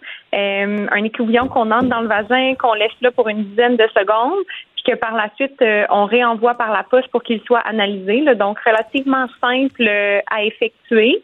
Euh, puis on a vraiment eu un haut taux de satisfaction. Les femmes nous ont vraiment dit qu'elles étaient satisfaites par cette méthode. Ça a pris combien de temps, docteur Ruel La Liberté, pour développer ce test-là? Euh, je voudrais que ça nous a pris quelques mois. Euh, il faut savoir qu'à la base, euh, nous, au CIUS de l'Estrie à Sherbrooke, on, organisait chaque année une semaine de dépistage du cancer du col. avec la, la, pandémie, la COVID, ça nous a été impossible pendant trois ans de faire ces semaines de dépistage-là parce que ça nécessitait qu'on nettoie les salles entre chaque patiente. Puis pendant nos semaines de dépistage, ben, on voyait nos patientes aux cinq minutes habituellement. Donc, c'était impossible avec la COVID. donc, c'est de là qu'est venue l'idée de regarder ben, qu'est-ce qui se fait ailleurs dans le monde? Est-ce qu'il y a possibilité de faire un auto-prélèvement qui donc éviterait une visite euh, en clinique, une visite à l'hôpital? Euh, c'est là qu'on a vu que ça se faisait ailleurs dans le monde, entre mmh. autres euh, aux Pays-Bas, en Australie. donc de là est venue l'idée de, de créer nous-mêmes une trousse de dépistage. On a contacté euh, une compagnie, on a fait les, toutes les étapes, mais ça nous a pris quelques mois, je vous dirais vraiment euh, de manière concrète pour créer le projet. Écoutez, parce qu'il y a de l'attente, j'imagine, les femmes qui veulent aller se faire dépister à l'hôpital doivent attendre plusieurs jours pour pouvoir avoir un test. Ben, en fait, euh, le, le PAP test, le test de dépistage actuellement euh, offert au Québec, euh, ça, se fait dans, dans des bureaux de première ligne, donc soit via une IPS ou un médecin de famille. le problème, c'est que ça prend un médecin de famille ou que ou ça, prend un rendez-vous. Là. donc, il y a quand même certaines jeunes femmes qui font pas partie des patientes prioritaires pour avoir un médecin de famille, qui n'ont pas vraiment accès facilement à ce test-là. Euh, donc, c'est sûr que pour nous, d'offrir une forme d'autodépistage qui nécessite pas de visite médicale, ben, ça vient un peu contrer, euh, contrebalancer euh, cette problématique-là d'accès à la première ligne. Là. Et comment ils peuvent, elles peuvent se procurer, ces femmes-là, ce, justement, ce test-là d'autodépistage? Cette trousse-là? c'est là que le bas blesse, là. malheureusement, à l'heure actuelle, là, au Québec, ce n'est pas disponible, hormis via les projets de recherche, donc ce qu'on avait effectué nous, de notre côté à Sherbrooke. Là. Euh, donc, c'est sûr que nous, on espère que les résultats de notre étude qui ont été publiés euh, puissent amener un projet pilote à plus large échelle là, au Québec. Là, c'est vraiment notre demande. Mais à l'heure actuelle, il n'y a qu'au hmm. privé que c'est disponible le test d'autodépistage. Hmm. Mais ça, c'est, c'est pas un genre de test qu'on peut aller acheter là, une fois que ça sera réglé, tout ça, là, qu'on pourrait aller acheter en pharmacie puis le faire à la maison. Est-ce qu'il va falloir. Oui, oui OK. on, achète ça en pharmacie, on le fait à la maison et ce serait parfaitement fiable. Mais c'est fiable parce que en fait, le test VPH, lorsqu'il est mis dans, dans, la, dans la machine là, pour euh, analyser le test, s'il n'y a pas une concentration cellulaire suffisante, donc si le, prélèvement n'a pas recueilli assez de cellules, euh, ben, l'outil, la machine va euh, dire que le test est ininterprétable. Euh, donc oui, en termes de fiabilité, ce, ce l'est. Donc le test ne va pas dire qu'il est négatif si en ben, fait le test avait été mal prélevé. Là. Donc c'est ça, c'est ça qui est intéressant parce que sinon il y a tout le temps la peur qu'il y a des faux positifs ou des faux négatifs. Donc là, si c'est mal prélevé, tu sais, il va dire ah on peut on peut pas rien dire. Il dira pas un faux positif. On peut pas l'interpréter. Ok, mais ça, donc donc ça justement, ça, ça fait que les, les, femmes vont avoir beaucoup plus de confiance en ce test-là. Exactement. Euh, puis c'est ça. Actuellement, au Québec, le, seul moyen de se procurer ce test-là, euh, c'est via une compagnie. Donc, c'est 100 privé. Là, c'est une compagnie. On achète le test en ligne puis on le reçoit à la maison. Euh, c'est sûr que pour nous, ça, ça engendre euh, des défis là, parce que la, la, femme reçoit le test positif, par exemple, puis là, ça nécessite des étapes supplémentaires. Mais si la la, la, femme n'a pas de médecin de famille, ne sait pas vers qui se tourner. ça crée comme une médecine à deux vitesses où seuls les patientes qui ont de l'argent euh, pourrait obtenir le test. pour nous, c'est sûr que ce serait intéressant que, ça fasse partie du programme de dépistage québécois, mais c'est ben à l'heure actuelle pas le cas. Mhm. Ah non, ben j'espère que ça va débloquer. On sait que des fois, c'est extrêmement lent avant que ça débloque. C'est un test qui, quoi, ça dure quelques secondes de le faire? Oui, une dizaine de secondes au maximum. Au maximum. Mhm. Puis j'imagine qu'il y a des femmes qui se sentent beaucoup plus euh, à l'aise de le faire chez elles que de faire ça dans un bureau avec un médecin. Oui, c'est c'est vous touchez un point important. Là, on a reçu plusieurs commentaires dans les dans les patientes qui ont participé au projet, euh, entre autres des victimes d'agressions sexuelles, des, des patientes qui s'identifient à la population trans, pour qui c'était très difficile euh, ou très embarrassant d'avoir un examen gynécologique et donc qu'elles n'en avaient pas eu depuis des années. Et là, de pouvoir s'auto-tester à la maison, ça représentait vraiment euh, euh, une forme de dépistage intéressante. Donc, on pense qu'il y a une place pour ça euh, au Québec euh, actuellement. Vous êtes une chercheuse, Jessica Ruel-La Liberté. Il y a beaucoup de recherches qui se fait dans le domaine médical qu'on connaît peu. Hein. On en parle peu, malheureusement, dans les médias. Il n'y a pas beaucoup de, journalisme scientifique. Mais quand, quand, on est chercheur au Québec, est-ce que c'est un, un milieu intéressant? Est-ce qu'on met de l'argent pour la recherche? On met de l'énergie là-dedans au Québec? Bon, bonne question. Euh, je vous dirais qu'actuellement, euh, je pense que ça nécessite des gens qui sont euh, impliqués. Ça nécessite beaucoup de jus de bras, si je peux me permettre l'expression. C'est-à-dire que, tu sais, nous, ce projet-là, il a coûté moins de 10 000 à réaliser, mais ça a nécessité beaucoup de, de bénévolat. on n'a pas été rémunéré, bien entendu, pour euh, faire le projet de A à Z. Donc oui, il y a des possibilités de recherche si on est euh, euh, si on est motivé, il y a des possibilités de subvention, oui bien entendu, mais c'est sûr que c'est pas que c'est pas toujours facile d'obtenir les subventions, puis qu'il faut mettre beaucoup de temps personnel dans ces projets-là, mais quand on y croit, c'est mais vous semblez, vous semblez. pas tant un travail là. Ouais. je regarde, vous, semblez jeune, vous êtes nouvelle dans le milieu. Ça fait longtemps que vous faites de la recherche? Ah non, mais en fait, moi j'ai terminé ma formation il y a maintenant 18 mois. Euh, puis là, je complète une surspécialité en cancer euh, gynécologique. Donc, euh, oui, effectivement, encore toute jeune dans le métier. Wow, bravo, vraiment, c'est une avancée super importante et j'espère que ça va faire partie justement du système public. Donc, vous avez développé ça, il faut le dire, avec Josiane Paré, qui était aussi gynécologue obstétricienne. Donc, docteur Jessica Ruel-Liberté, ben, merci beaucoup pour toutes les femmes du Québec. Merci. Bonne journée. Merci. Bye-bye.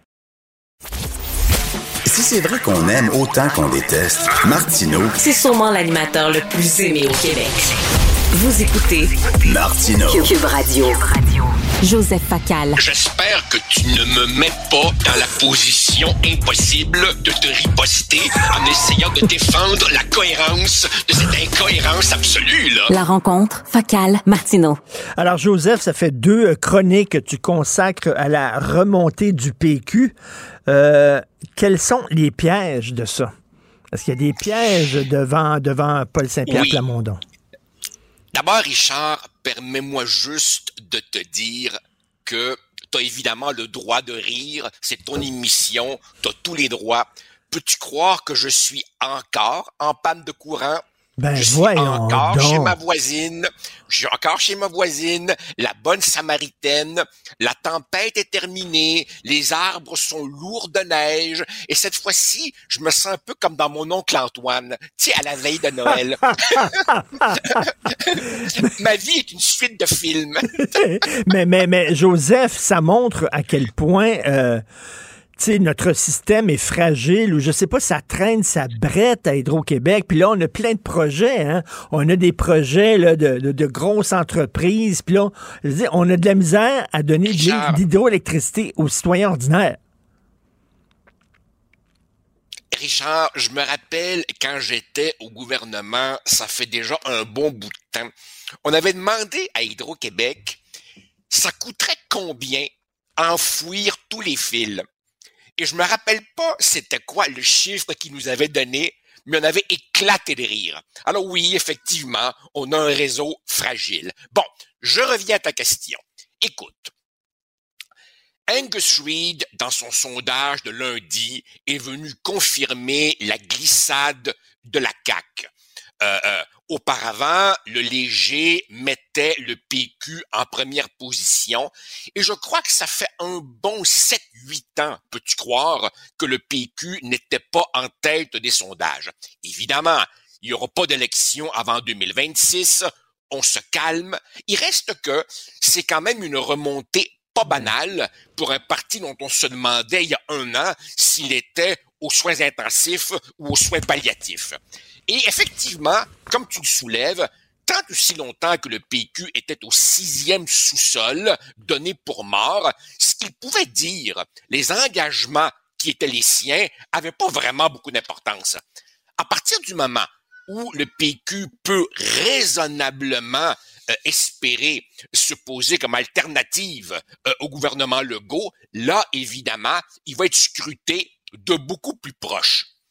Dans ta chronique de ce matin, tu dis toi-même que l'une des forces de Paul Saint-Pierre Plamondon, c'est que les gens ont le sentiment qu'il joue franc jeu. Oui. Voilà. Alors le PQ dit, si nous formons le prochain gouvernement, il y aura un référendum dans le premier mandat. Et c'est de ça que je veux qu'on jase. Qu'est-ce qui va se passer? Je te prédis, c'est pas compliqué, que plus le PQ euh, se rapprochera du pouvoir, plus des gens vont lui dire, un, prendre l'engagement de tenir un référendum va effaroucher du monde. Wow, mettez la pédale douce. Et deux, on va lui dire, s'il y avait une troisième défaite référendaire, ce serait le dernier clou dans le cercueil.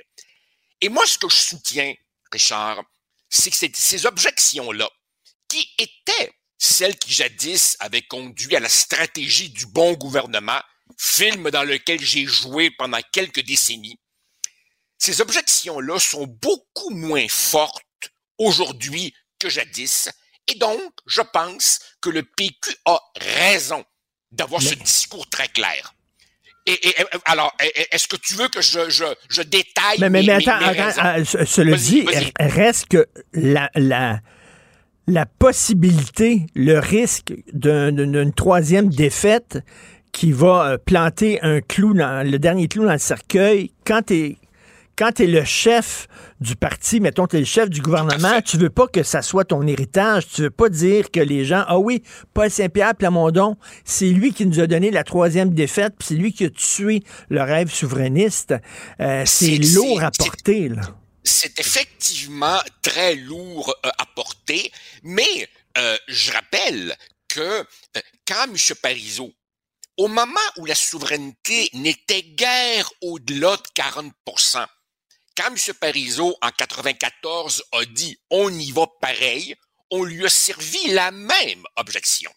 Par ailleurs, tu sais, Richard, moi je pense que quand on regarde la démographie du Québec, il est raisonnable de penser qu'il sera impossible de faire la souveraineté après, disons, 2032 ou 2035. Mmh, mmh, mmh. Autrement dit, la fenêtre se, se, referme pour les souverainistes.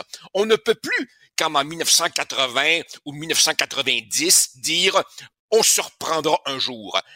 Il n'est pas déraisonnable quand tu regardes les chiffres délirants de l'immigration et quand tu sais qu'une bonne partie de ces nouveaux venus seront massivement des fédéralistes, de se dire que c'est maintenant ou jamais.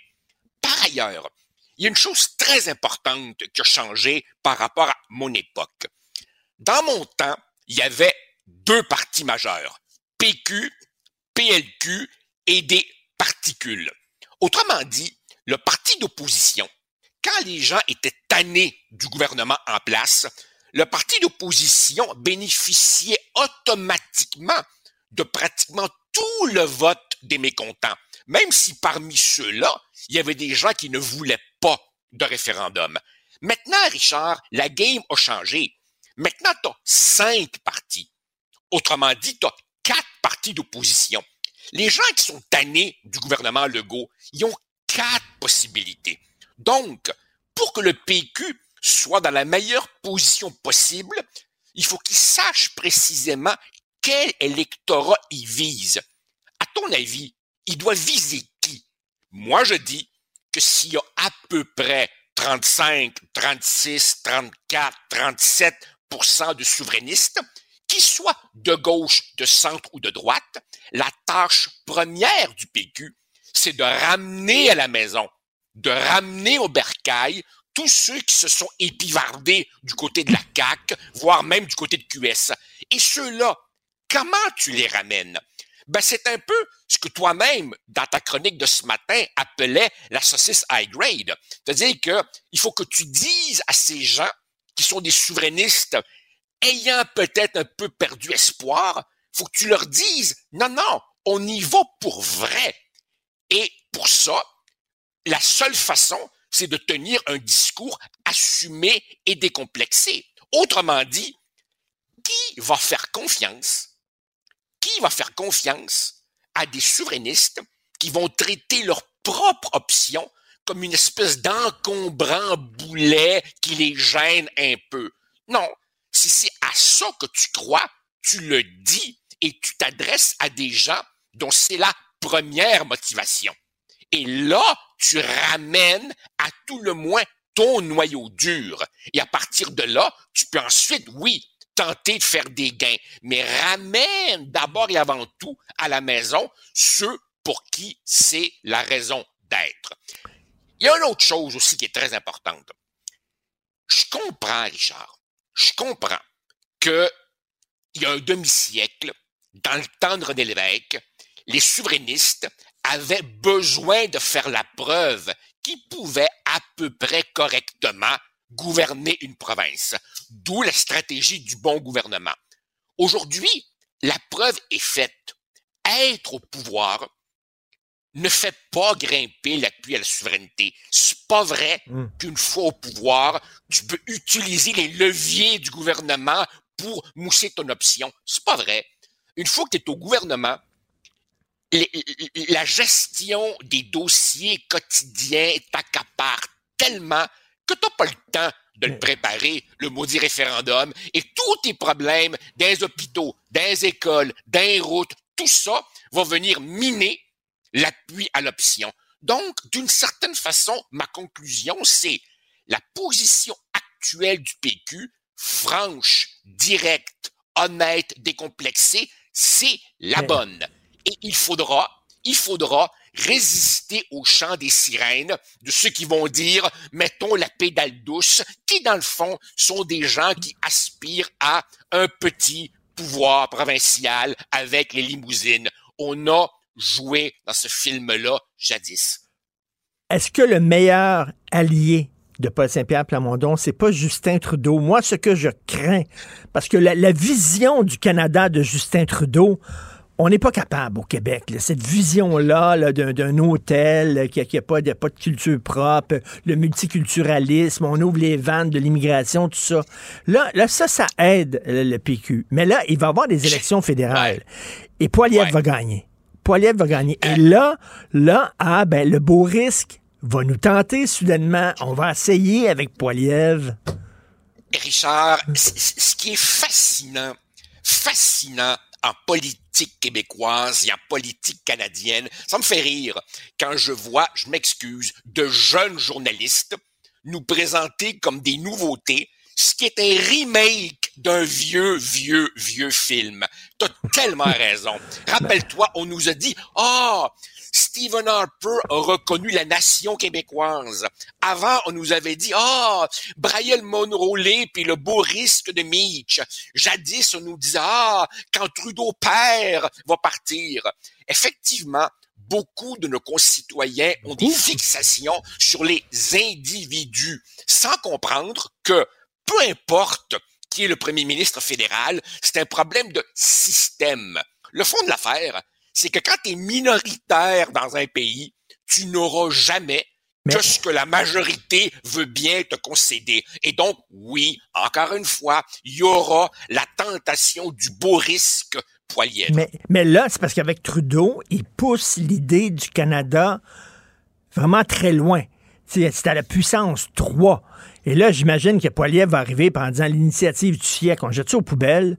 Euh, écoute, tu sais, euh, le multiculturalisme, on jette ça aux poubelles. Et là, là, on va dire, ah, ben, peut-être que là, on a notre place dans ce pays-là.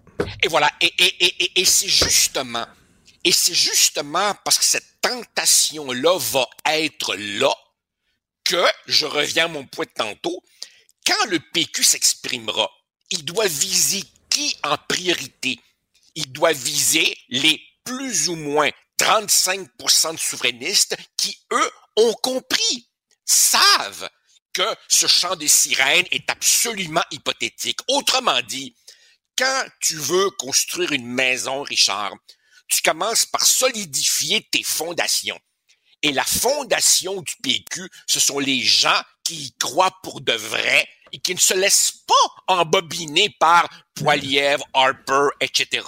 Donc, le PQ doit garder le discours qu'il a en ce moment, car, comme mm. tu l'as dit toi-même ce matin, je sais, je, sais pas si tu le savais, mais tu as repris pratiquement les paroles que M. Parizeau nous disait jadis. Il nous disait, la confiance, là, c'est contagieux. La mmh. confiance attire la confiance. Quand, vous, quand, vous montrez vos doutes en public, ça donne envie à personne de vous suivre. Exactement, exactement. Et cela dit, tu sais, le risque de la troisième défaite, à la limite, je te dirais, je t'ai cœuré de voir le Québec assis entre deux chaises. Qu'on finisse la question une fois pour toutes. Puis si on se dit non une troisième fois, ben sacrament, on se dira non une troisième ben, fois, puis ce sera fini. voilà, exactement. Voilà, exactement. Si les Québécois, si les Québécois, après plus d'un demi-siècle de débat, à la limite, certains pourraient même dire après 150 ou 200 ans de questionnement, si les Québécois nous disent encore que ce qu'ils veulent comme destin, c'est un destin acadien, ben, coudon, on aura compris. Autrement dit, mettons le peuple en face de ses vraies responsabilités. Mais là, en disant c'est la, c'est la dernière fois. C'est la der des der. Puis c'est ça. Puis il va falloir leur expliquer clairement à ces gens-là. Et euh, est-ce que tu penses... Puis c'est un gars de principe, là, Paul Saint-Pierre Plamondon, j'ai parlé une couple de fois, je l'ai vu en personne, euh, allé manger avec. euh, c'est un gars qui est, qui est droit et qui a des principes. Et, euh, mais penses-tu que est-ce qu'il va falloir l'attacher au mât du navire pour qu'il résiste aux sirènes, aux sirènes du beau risque? Ah, quelle belle image! quelle belle image, Richard. Tu fais référence évidemment à Ulysse, Ulysse. dans, dans, dans, dans, dans l'Odyssée, le plus beau personnage de la mythologie. D'ailleurs, il existait pour de vrai.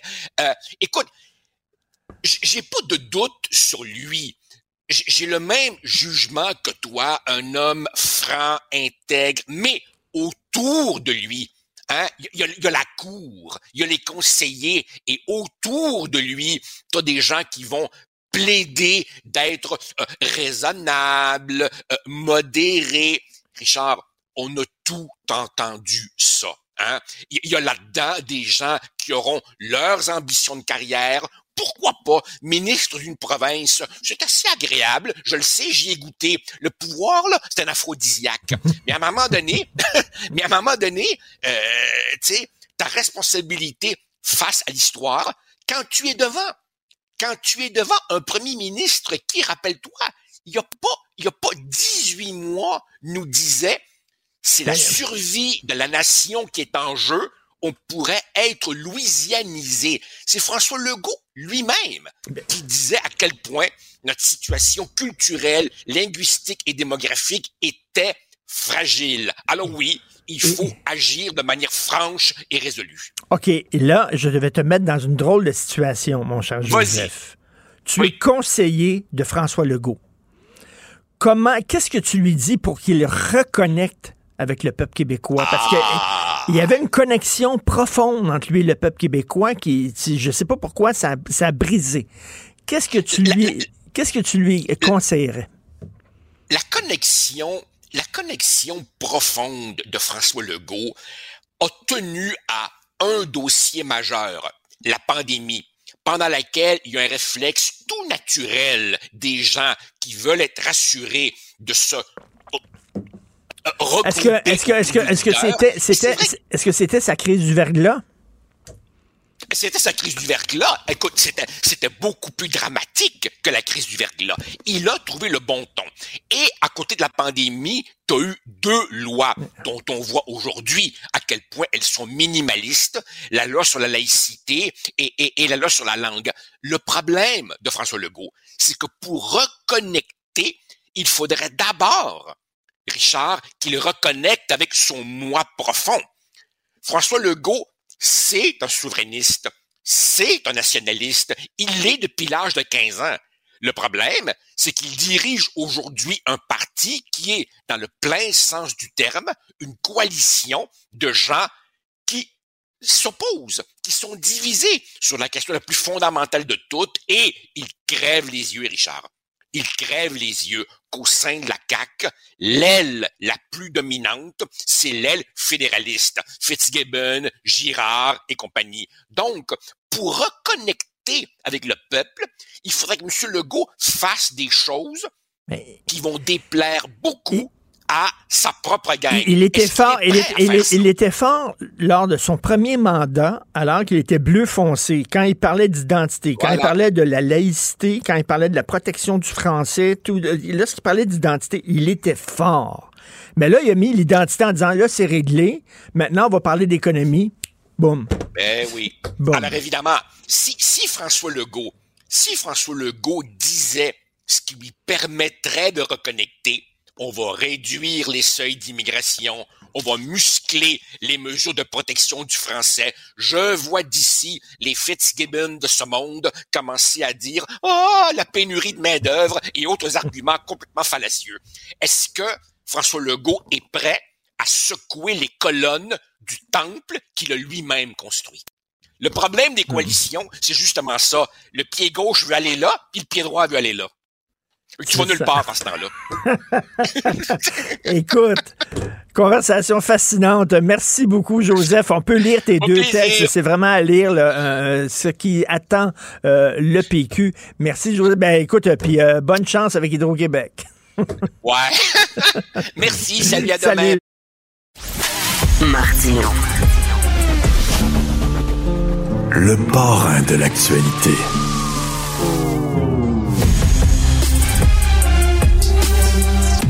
Imaginez, vous êtes coach de hockey, OK, entraîneur du Canadien de Montréal. La moitié de vos joueurs sont soit la COVID, soit ils sont en burn-out, soit ils arrêtent de jouer au hockey puis sont allés jouer au basketball pour baseball.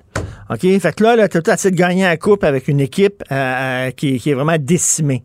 Ben, c'est ce que vivent les directeurs, les directrices d'école ces temps-ci. C'est bien beau de diriger une école, mais quand tu apprends, là, que depuis la rentrée, ça, c'est en septembre, la rentrée, là. Fin août, début septembre. Septembre, octobre, novembre, décembre. On est au début décembre. Il y a 800 profs qui ont quitté le secteur public, les écoles publiques. Soit ils ont quitté la profession totalement, soit ils sont allés euh, au privé.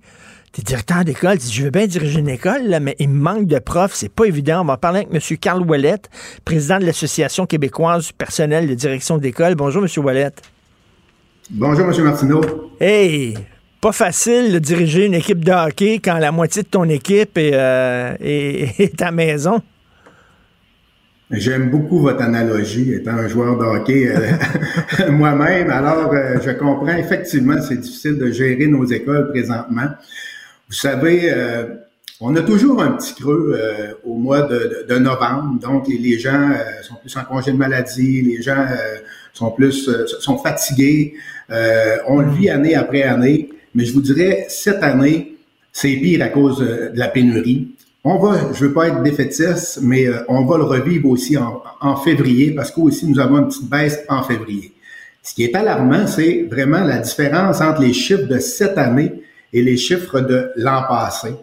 Donc, on est à tout près de 900 enseignants, qui nous manque environ 900 enseignants, euh, si je compare en, en, 2022, en novembre 2022, euh, comparativement à 2023.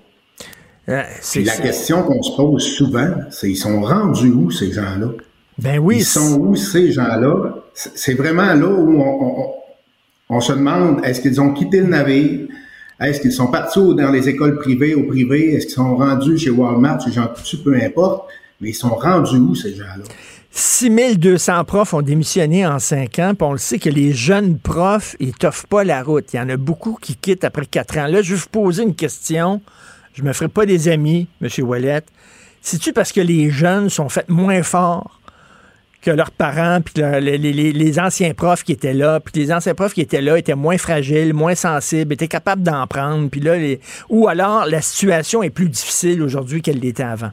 Oui, la situation est plus difficile.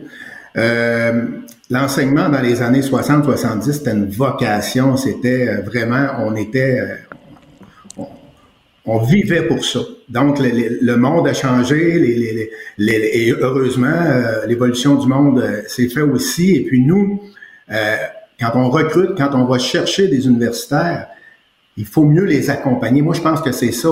C'est ça aussi, là, quand vous me parlez de, des enseignants qui quittent le navire jeunes, ces enseignants-là, il faut prendre le temps de les accompagner. C'est ce qu'on a de la difficulté à faire dans nos écoles présentement. Oui, les classes sont plus difficiles. Oui, les jeunes, la réalité est différente. Oui, on vit plus d'incivilité dans nos écoles. Oui, on vit plus d'incivilité avec nos parents, entre les élèves. Mais il faut accompagner ces gens-là. Et nous, comme direction, parce que je représente une, une, une association de direction, c'est dommage, mais on a peu le temps de le faire. Mmh. On a tellement d'autres préoccupations justement la pénurie pour pour nous là, c'est majeur. Ben oui. Les fins de semaine, les matins, les directions sont debout à 5-6 heures du matin pour essayer d'avoir quelqu'un dans les classes, d'avoir quelqu'un dans les services de garde. Nous, on parle beaucoup des enseignants, mais c'est important de parler aussi des autres membres du personnel. C'est vraiment là, on est loin, je veux dire, là, c'est plate là, mais on est loin de la pédagogie présentement. Comme ben direction oui. d'école, on est supposé être des leaders pédagogiques. Présentement, c'est difficile parce qu'on ben, essaie de mettre des gens dans les classes pour qu'ils enseignent. Écoutez, je reprends une image. Là. Vous êtes dans un sous-marin, vous êtes capitaine du sous-marin, mais au lieu de, de, faire votre mission avec votre sous-marin puis d'avancer, vous êtes là en train de en train de boucher les trous, boucher, trous. boucher les trous, tout ça, pour empêcher le sous-marin de couler. Dans ce temps-là, il avance pas. Là. Il n'y a, y a, a, a, pas de capitaine euh, aux commandes. Absolument. Puis, ce qu'on remarque et ce qu'on a remarqué depuis la pandémie, qui ça affecte le plus? Mais malheureusement, c'est nos élèves en difficulté. Et nous, on a moins de temps de passer, on a moins de temps d'offrir des services, on n'a plus de gens pour offrir des services. Donc, ça aussi, c'est difficile. Et on a, on, a, on a rencontré le ministère, on a rencontré le ministre à plusieurs reprises pour parler justement des enjeux. Et on a des solutions, on est capable, en tout cas, c'est vrai que la pénurie est là pour tout le monde, mais on a quand même des solutions qui viennent qu'on serait capable rapidement d'aller chercher des gens, de nous aider à supporter nos élèves, surtout nos élèves en difficulté. Monsieur Wallet, je vais paraître encore pour un vieux schnock. Mais euh, quand j'étais jeune, puis j'étais à l'école, euh, euh, l'école, sa mission, nous apprendre à lire, à écrire, à compter, à développer un jugement. On en demande beaucoup à l'école, beaucoup. Euh, il faut instruire, éduquer, élever les enfants. Il faut leur parler de transidentité, d'intimidation, de violence, de, de ci, de ça. Fait que là, à un moment donné, là, euh, est-ce que peut-être on peut se recentrer sur les missions premières de l'école? J'ai-tu là un vieux schnock en disant ça?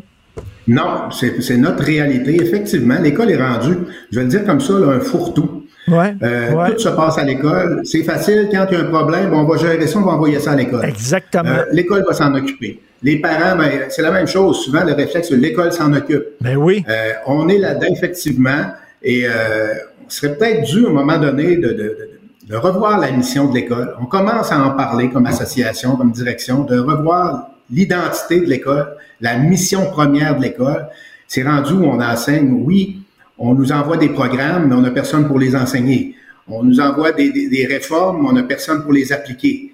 Donc, c'est difficile pour nous de suivre la cadence. C'est difficile pour notre personnel aussi. On leur en demande beaucoup à notre personnel. oui. pour ça, aujourd'hui, qu'ils ont les genoux ils ont, les, genoux à terre comme les directions. on, est en survie présentement dans les écoles, malheureusement. Là, les jeunes, ils ont de la difficulté avec leur carte de crédit. Ben, ils vont apprendre l'économie à l'école. Puis là, la sexualité, c'est ben, ben, on va leur donner des cours de sexualité à l'école. Puis le prof de musique, euh, il leur donnera, il leur parlera de sexualité. Puis là, dès, on dirait que l'école avant, je voyais ça comme était protégée des tempêtes qui soufflaient à l'extérieur. Mais là, on dirait qu'on a ouvert les portes, puis les, tempêtes qui souffrent dans la société, ils rentrent dans l'école.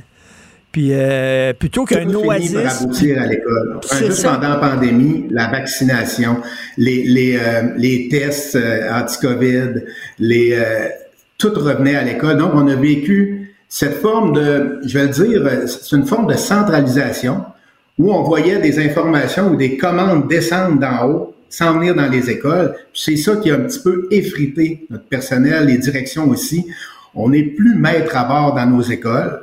On n'a plus de marge de manœuvre pour soutenir nos élèves. On est les mieux placés. On dit souvent que la direction, c'est ce que l'enseignant est à la classe, la direction est à l'école. On connaît notre milieu, on connaît nos jeunes, on connaît notre personnel, on connaît notre, notre, euh, notre communauté mais on n'a plus de marge de manœuvre présentement. On sent que ça. nous glisse entre les doigts parce que les décisions ou les, les commandes viennent d'en haut. Et pour nous, là, c'est très difficile. Puis on change, vous parliez des réformes, là, on change tout le temps les méthodes, puis tout ça. Euh, je sais pas, moi j'ai grandi avec les dictées, puis ça faisait un job, les dictées. Il y a plein de générations qui ont réussi à écrire des dictées, mais là on dit non, ça prend d'autres d'autres méthodes et tout ça. Euh, aussi, dans mon temps, encore le vieux schnock, mais veut dire, euh, quand j'étais turbulent à l'école, puis tout ça, on m'envoyait voir le directeur, puis j'étais petit dans mes shorts en tabarnouche, parce qu'aller voir le directeur, c'était vraiment pas facile. Et là, moi j'ai parlé à des professeurs qui disent, est-ce qu'on peut aussi faire preuve d'autorité envers les élèves. Parce qu'il ne faut pas leur toucher, les élèves, il ne faut pas élever la voix, faut pas les chicaner, ne euh, faut pas leur donner des mauvaises notes parce qu'il y a le parent qui va débarquer et il sera pas content. Euh, vous êtes des saints, là. On est rendu là. On essaie que ça fonctionne. Je vous dirais qu'il y a quand même des belles choses qui se passent dans nos écoles. Il ne faut pas être défaitiste tant que ça. Heureusement, il y a quand même des belles choses qui se passent dans nos écoles. Mais effectivement, on a beaucoup les mains liées. Oui, de l'incivilité, on entend, on commence à en entendre parler. Euh, mais ça, ça fait partie de la vie scolaire maintenant. Mais je reviens encore là c'est la marge de manœuvre qu'on a plus dans nos écoles, qu'on avait avant comme gestionnaire, comme directeur, pour décider, pour prendre des décisions avec nos équipes écoles, pour le bien de nos élèves. C'est ça où on, sent que ça, nous glisse entre les mains. Ah, c'est plus centralisé, c'est en haut, puis euh, vous aimeriez qu'on vous donne un peu plus d'autonomie aux écoles en disant, moi je suis un directeur, je connais mes, étudiants, je connais mes profs, puis faites-moi confiance, c'est moi gérer ça, donnez-moi une certaine marge de manœuvre, c'est ce que vous demandez. C'est en plein ça, c'est le message qu'on transmet au ministre, qu'on transmet au ministère. On est les personnes, on croit être les personnes les mieux placées que nos équipes écoles pour gérer nos milieux. Et quand il y a un top-down, quand il y a une commande qui vient d'en haut, puis ça s'applique pas souvent. Je prends un exemple, l'aide alimentaire. Euh, je suis direction dans une école à milieu plus favorisé. Je reçois un budget d'aide alimentaire. Il faut que je le dépense en aide alimentaire absolument. C'est une enveloppe fermée. Mais moi, dans mon milieu, si je n'ai pas ce problème-là, je peux pas prendre l'argent puis la transférer pour un type d'élève ou aller chercher des services pour un type d'élève en particulier parce que cette, cette enveloppe-là, elle est fermée. Donc, la marge de manœuvre, c'est un exemple concret. Ben oui. Je peux pas l'utiliser, je l'ai pas, cette marge de manœuvre-là. À bien des égards, on est comme ça présentement. On a les mains liées. Est-ce que vous sentez qu'il y a une écoute de la part du gouvernement puis du ministre de Drainville? Moi, je trouve qu'il y a à chaque fois que je suis allé, je suis allé hier dans une dans une revue de, une revue de l'année, une revue humoristique de l'année euh, au, théâtre du Rideau Vert, puis il y a quelqu'un qui imitait Bernard Drainville, puis il avait tout le temps l'air à bout. Il avait, il avait, tout le temps l'air dépassé par les événements, puis à bout. Et c'est un peu l'impression qu'on a du ministre. Là. Mais est-ce que vous avez l'oreille du, on ministre? Est, oui, on a, une, on a une belle collaboration. Je peux pas dire qu'on pas de collaboration. On est entendu, on est écouté. Maintenant, il y a beaucoup de joueurs autour de la table. C'est gros le ministère de l'Éducation. Pour que ça descende dans les milieux, c'est plus difficile. Et écoutez, en, terminant, vous êtes en pénurie de profs. Là, on dit, bon, il va y avoir des formations accélérées. Euh, euh, est-ce que ça donne des bons profs, ça, des formations accélérées, ou c'est... Euh, euh Je peux pas dire que ça donne pas des bons profs. Le, problème présentement, c'est qu'on a des gens qui sont euh, diplômés d'ailleurs, euh, dans d'autres euh, dans d'autres pays, qui arrivent ici au Québec, il faut qu'ils refassent le processus au complet, qui enseignaient, exemple, en Tunisie en anglais, mais ici, ils peuvent pas enseigner en anglais parce qu'ils n'ont pas le papier du Québec, ils n'ont pas les papiers du fédéral non plus, c'est plus compliqué. Ça, cette bureaucratie-là nuit beaucoup présentement. On parle des non légalement qualifiés il y a des gens là-dedans que même si c'est des non légalement, on n'aime pas ce terme-là, des NLQ, des non légalement qualifiés, mais j'ai des gens, moi j'ai des chimistes qui étaient dans des compagnies privées qui enseignent en, sciences, en secondaire 5. Je pense que c'est un bon, un bon prof de chimie. Il a l'expérience et la didactique qu'il faut lui donner. Donc, c'est avec ces programmes accélérés-là qu'on lui donne de la didactique, des, des, des, des, euh, des techniques d'enseignement, euh, des techniques d'évaluation. Ça prend ça. Mais à la base, euh, il faut aller chercher euh, tous, les, gens qui nous euh, qui lèvent la main, il faut les, faut les suivre, il faut les supporter, il faut les accompagner. Nous, comme direction d'école, c'est un, de nos rôles. Puis on veut continuer à le faire parce qu'on est en manque de personnes. Et malheureusement, vous n'avez pas le temps de les accompagner, de les encadrer parce que vous êtes là en train de boucher les trous pour réparer les fuites. Écoutez, comme vous dites, on a besoin d'une réflexion collective au Québec sur l'éducation faudrait que tous les acteurs principaux s'assoient puis dire c'est quoi le rôle de l'école? Parce que ça a plus de maudit bon sens qu'on demande à l'école. Bon courage, M. Carl Ouellette. Euh, j'ai l'éducation à cœur, et beaucoup de gens aussi ont l'éducation à cœur ces temps-ci. Président de l'Association québécoise du personnel de direction des écoles. Lâchez pas.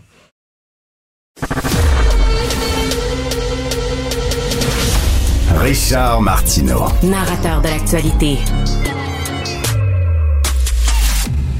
Guy, euh, tu vas célébrer quoi, toi, dans le temps des fêtes, euh, athée comme tu es? Est-ce que tu célèbres pas, bien sûr, le, petit Jésus? Donc, tu vas célébrer quoi? Le Père Noël? La fête de l'amour? Ah, pas un autre qui me pose la question, Richard. je suis un petit peu tanné, là. Je suis un petit peu tanné. Non, mais tu sais que... ben, salut en passant. Salut. Euh, non, mais tu sais que, en passant, je suis athée, si, si tu le savais pas. Je suis assez volubile là-dessus. D'ailleurs, j'ai écrit un livre sur le sujet, puis d'ailleurs j'ai eu l'occasion de faire des salons du livre, aller faire des, séances dans des librairies ou encore des gens que je vais côtoyer. Puis la question qui revient invariablement à ce temps-ci de l'année, c'est Hey, t'es athée, tu n'as pas t'as pas le droit de fêter Noël, puis tout ça, puis euh, non, ben je dis oui, je fête Noël, je, je, prends un break, mais encore là, faut savoir que la fête de Noël, c'est un méga patchwork. J'ai sorti, écoute, une, série de noms là, qui pourraient décrire ce que c'est Noël. C'est un syncrétisme, c'est un patchwork, c'est un amalgame, c'est un cafarnaum. Donc, je pense que j'ai le droit d'ajouter ma, petite note. Il faut, savoir aussi que euh, prenons la fête de Noël un petit peu comme la, la, la, la fête de la reine qu'on avait traditionnellement. C'est qu'à chaque fois qu'il y a eu un changement d'administration, on a gardé la date, on a gardé le, comportement, c'est-à-dire prendre un congé, mais on a juste changé la signification. Pendant longtemps, au mois de mai, on célébrait la fête de la reine. Après ça, c'est devenu la fête de dollars. pour devenir ensuite la fête des patriotes. Mais le, résultat, c'est qu'on prend congé quelque part au milieu du mois de mai, puis on, on, change juste le nom. Puis il y a des gens encore qui vont appeler ça hey, je prends congé pour la fête de la reine.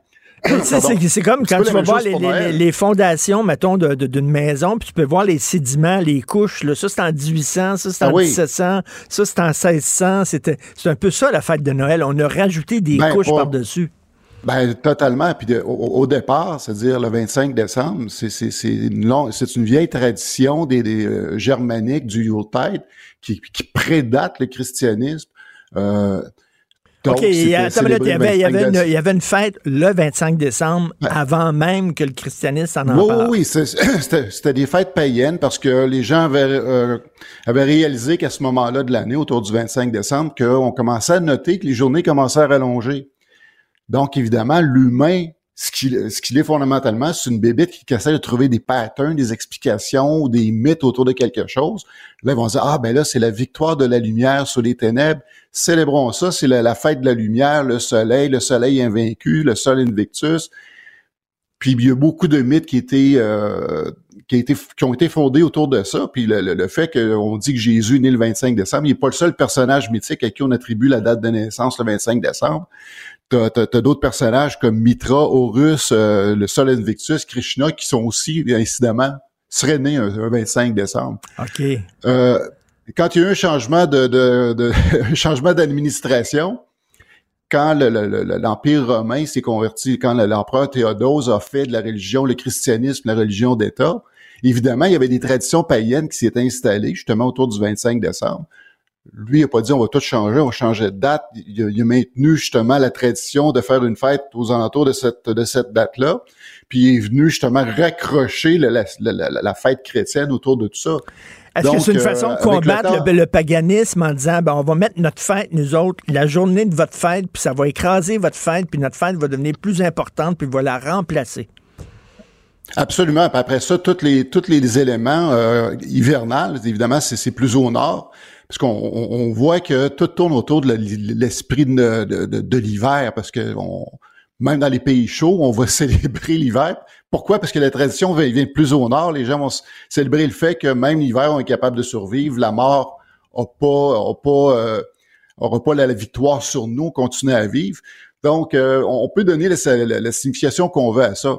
Et moi, en tant qu'athée, ben, check bien Richard, parce que vu que tout le monde peut faire, c'est justement ces, euh, ces sophismes, et, et, et c'est syllogisme, voici comment je présente ça. OK. OK? Je suis athée. Donc, ça veut dire que forcément, je ne crois pas en Dieu. Si je ne crois pas en Dieu, forcément, par extension, je ne crois pas en Satan, je ne crois pas au diable, et je ne crois pas à l'enfer. Or, comment on dit il n'y a pas d'enfer en anglais? No hell. No hell. Alors, ça serait, voilà, ça serait ta joyeux no, hell. Mais le, sapin, ça vient d'où? Est-ce que c'était euh, c'était associé au christianisme, le sapin, ou c'est quelque chose qu'on a rajouté pas, par après? non, ça, c'était avant. Ça, c'est vraiment du côté des, racines euh, germaniques et nordiques de la fête, encore là, du solstice. Donc, euh, évidemment, vu qu'on trouve beaucoup de sapins dans ces régions-là, on, trouvait que le sapin, étant donné que c'est un, contrairement aux arbres feuillus qui perdent ses feuilles l'hiver, le sapin on a l'impression que lui survit en, toute l'année. Donc, encore là, ça symbolisait justement le fait de survivre, de passer au travers les rigueurs, la, rigueur de l'hiver. Donc, le, sapin vient de là parce qu'on s'entend que, que on peut pas faire beaucoup de liens avec, avec Jésus et le sapin encore là, je, vais, euh, mm. je me permettre d'être malhonnête intellectuellement, étant donné qu'il est à peu près pas vrai que Jésus est né le 25 décembre.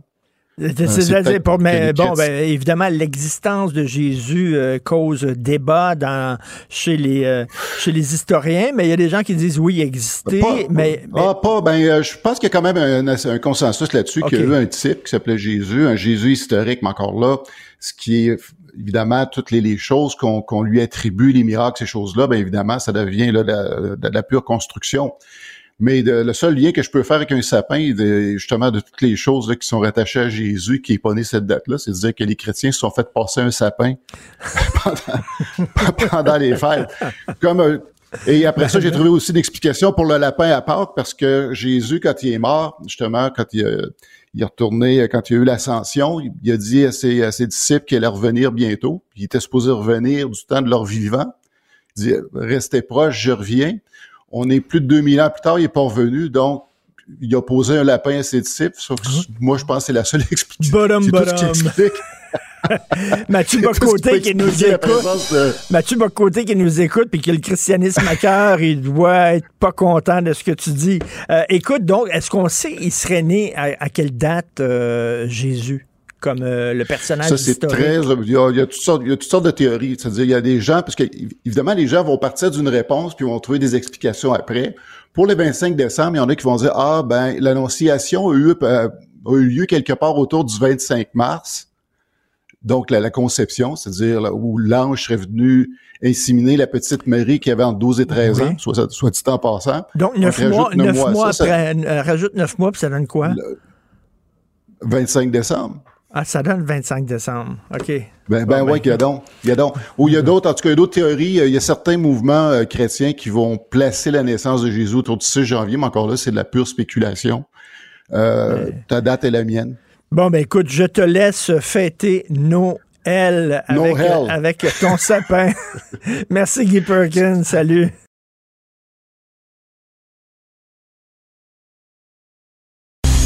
Martino. Le cauchemar de tous les woke.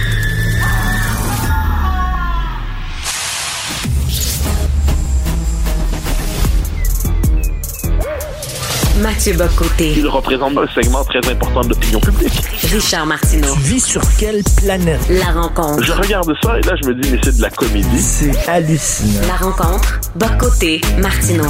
Mathieu Bocoté qui va être justement euh, au Québec euh, dans le temps des fêtes à Noël. Est-ce que tu te verrais, toi, euh, rater le Noël au Québec? Me semble que ça fait tellement partie de notre culture et euh, Non, non, non, j'en serais, j'en serais incapable. Il y, a, toujours la possibilité pendant les fêtes d'aller ailleurs. Pour certains, moi, j'en suis incapable. J'ai besoin d'être chez moi, j'ai besoin d'être là parmi les miens.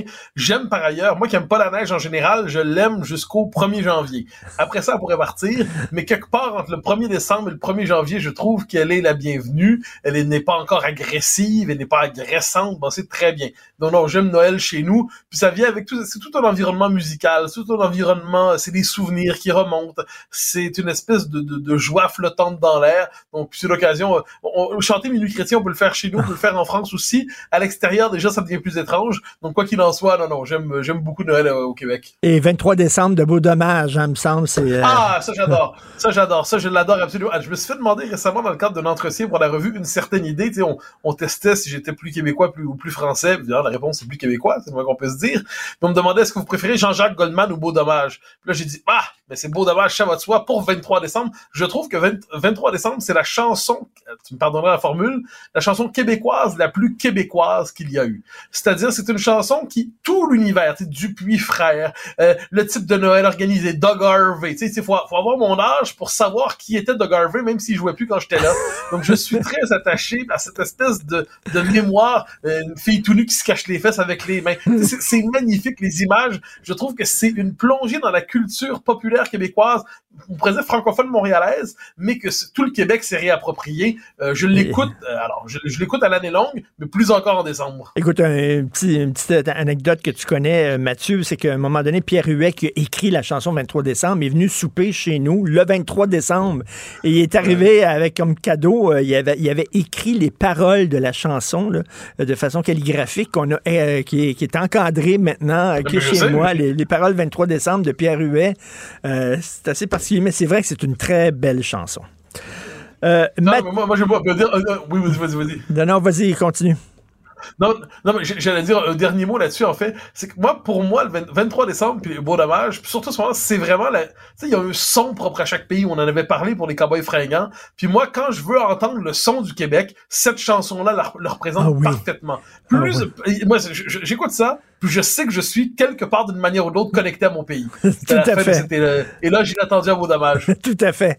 Euh, écoute, ça fait 50 ans qu'a été publié l'archipel du Goulag de Solzhenitsyn.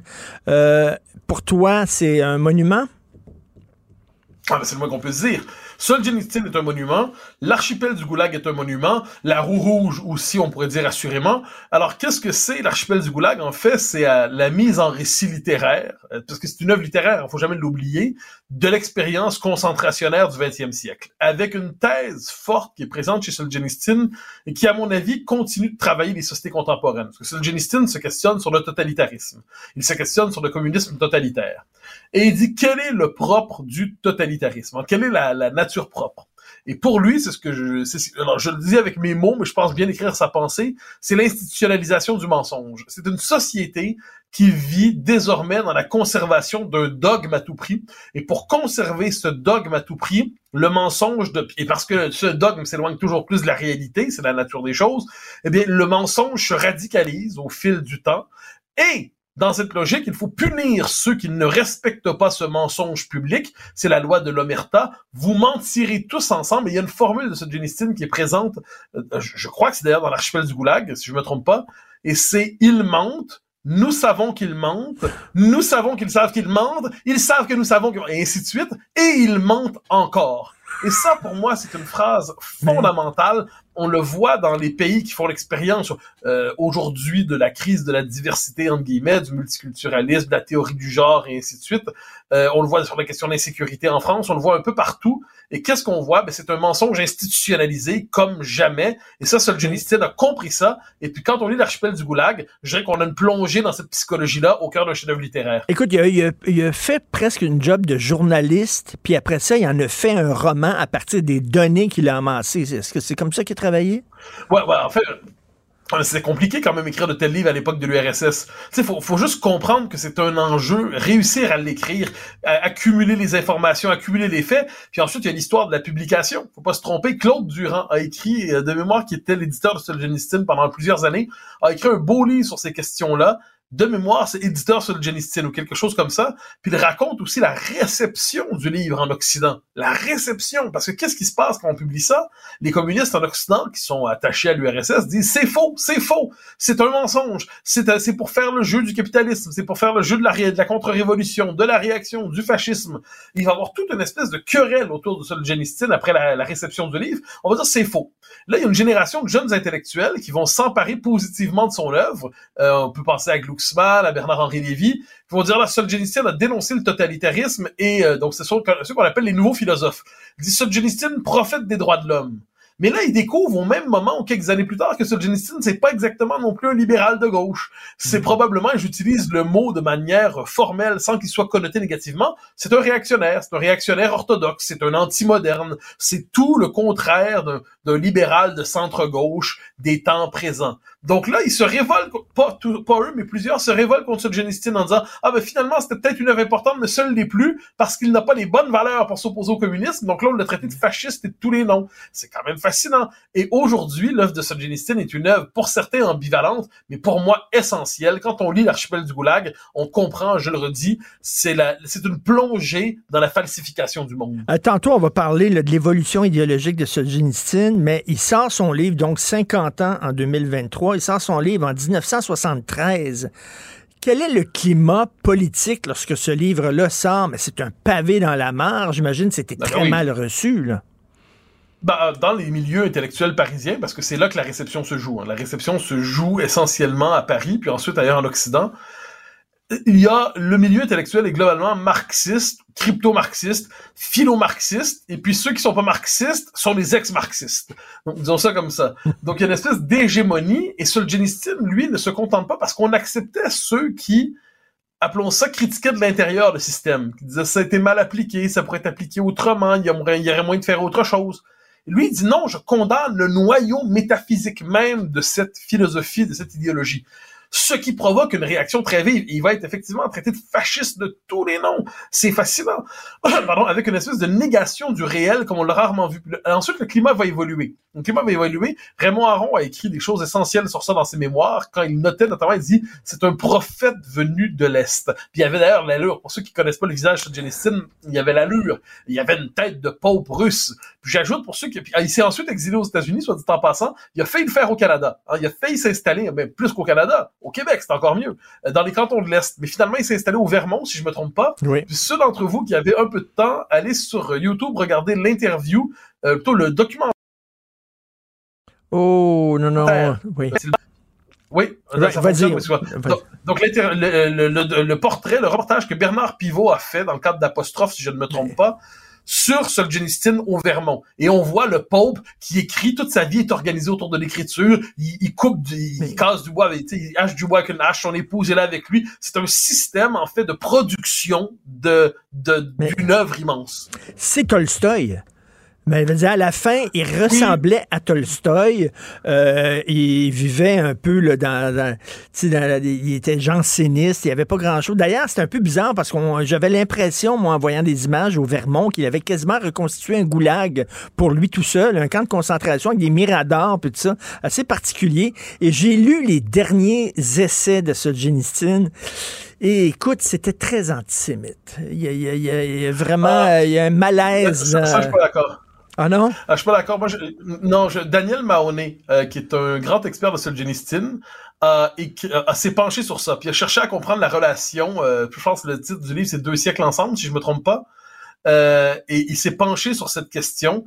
Et le, le bilan qu'il en fait, je suis plutôt d'accord avec Mahoney, c'est que Solzhenitsyn n'est pas antisémite. Et il dit, il peut avoir des propos malheureux ici et là, mais l'antisémitisme, si on pense ça comme une, une névrose, une passion malsaine, une obsession avec la- les juifs, non. Il peut avoir des propos malheureux, ça je pense que tous en conviennent, beaucoup de propos incompris aussi, mais l'idée de faire de Solzhenitsyn un antisémite, c'est un peu comme quand on fait par exemple de, du chanoine Gros un antisémite. Je ne dis pas qu'il n'y a pas quelquefois des préjugés qui sont présents dans son œuvre, je dis que c'est pas du tout un élément qui structure ni son œuvre, ni sa pensée, ni sa philosophie, ni sa vie d'ailleurs. Écoute, il y a deux grands livres qui ont ébranlé les colonnes euh, du euh, communisme. C'est L'archipel du Goulag euh, de Solzhenitsyn et Vie et Destin de Valérie Grossman. Euh, Qu'est-ce qui est venu avant? Est-ce que c'est Grossman qui est venu avant Solzhenitsyn? C'est dans la... Je- de, de- mémoire, euh, Solzhenitsyn vient, vient après, mais je suis pas certain. Il faudrait que, Ok. faudrait que je, je vérifie. Je- J'ai pas la référence à l'esprit. J'ajouterais deux ou trois autres livres, si je peux me permettre. Euh, Le Zéro l'infini d'Arthur Koestler. Oui, oui, oui. Le Zéro l'infini d'Arthur Koestler, qui décrit incroyablement bien les procès de Moscou. C'est quand même quelque chose. Là. Il décrit le fonctionnement, la, le- la psychologie de ceux qui plaident coupables sans l'être au procès de Moscou. Euh, pourquoi? Eh bien, parce qu'il se dit, si je plaide coupable, c'est que le parti l'exige et c'est bon pour la révolution. Donc, je vais me sacrifier moi-même pour que l'histoire se poursuive. Et si je dois me dire coupable, même si je le suis pas, si le parti le demande parce qu'il pense que c'est bon pour la révolution, je vais le faire. Euh, C'est quand même, c'est quand même fascinant. Euh, J'ajouterai aussi 1984, quoi qu'on en Ben dise, oui. qui est une critique du communisme, mais vu de l'extérieur, mais qui, qui, qui, qui a tout vu, en fait, ce système aussi.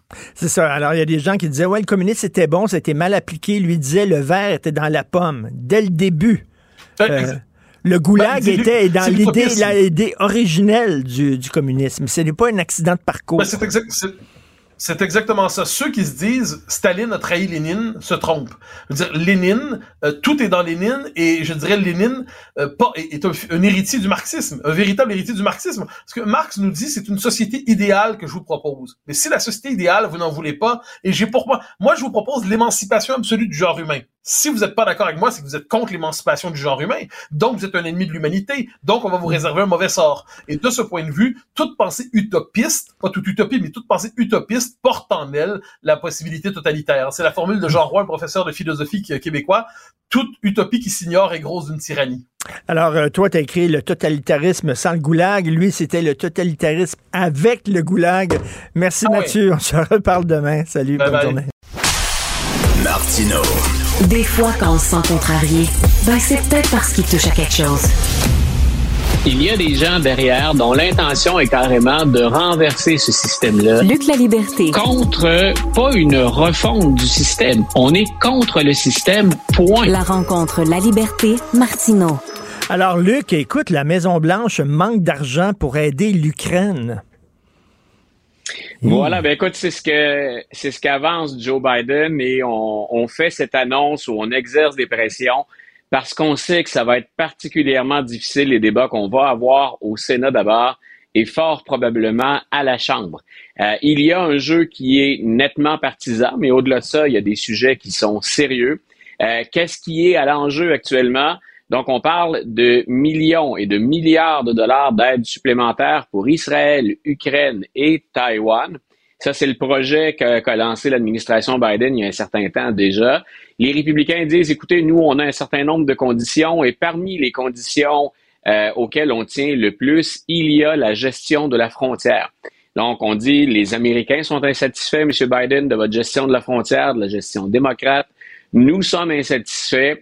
On ne va s'entendre éventuellement que sur un montant que si vous acceptez de céder et de revoir votre politique sur la frontière. Et entre ces positions extrêmes, ben, on a toutes sortes d'autres positions. Par exemple, Bernie Sanders vient de laisser tomber Joe Biden d'une certaine façon.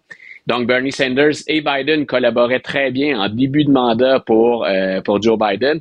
Maintenant, euh, ce que dit le sénateur du Vermont, c'est euh, je veux bien qu'on continue à aider Israël, mais on ne le fera pas inconditionnellement.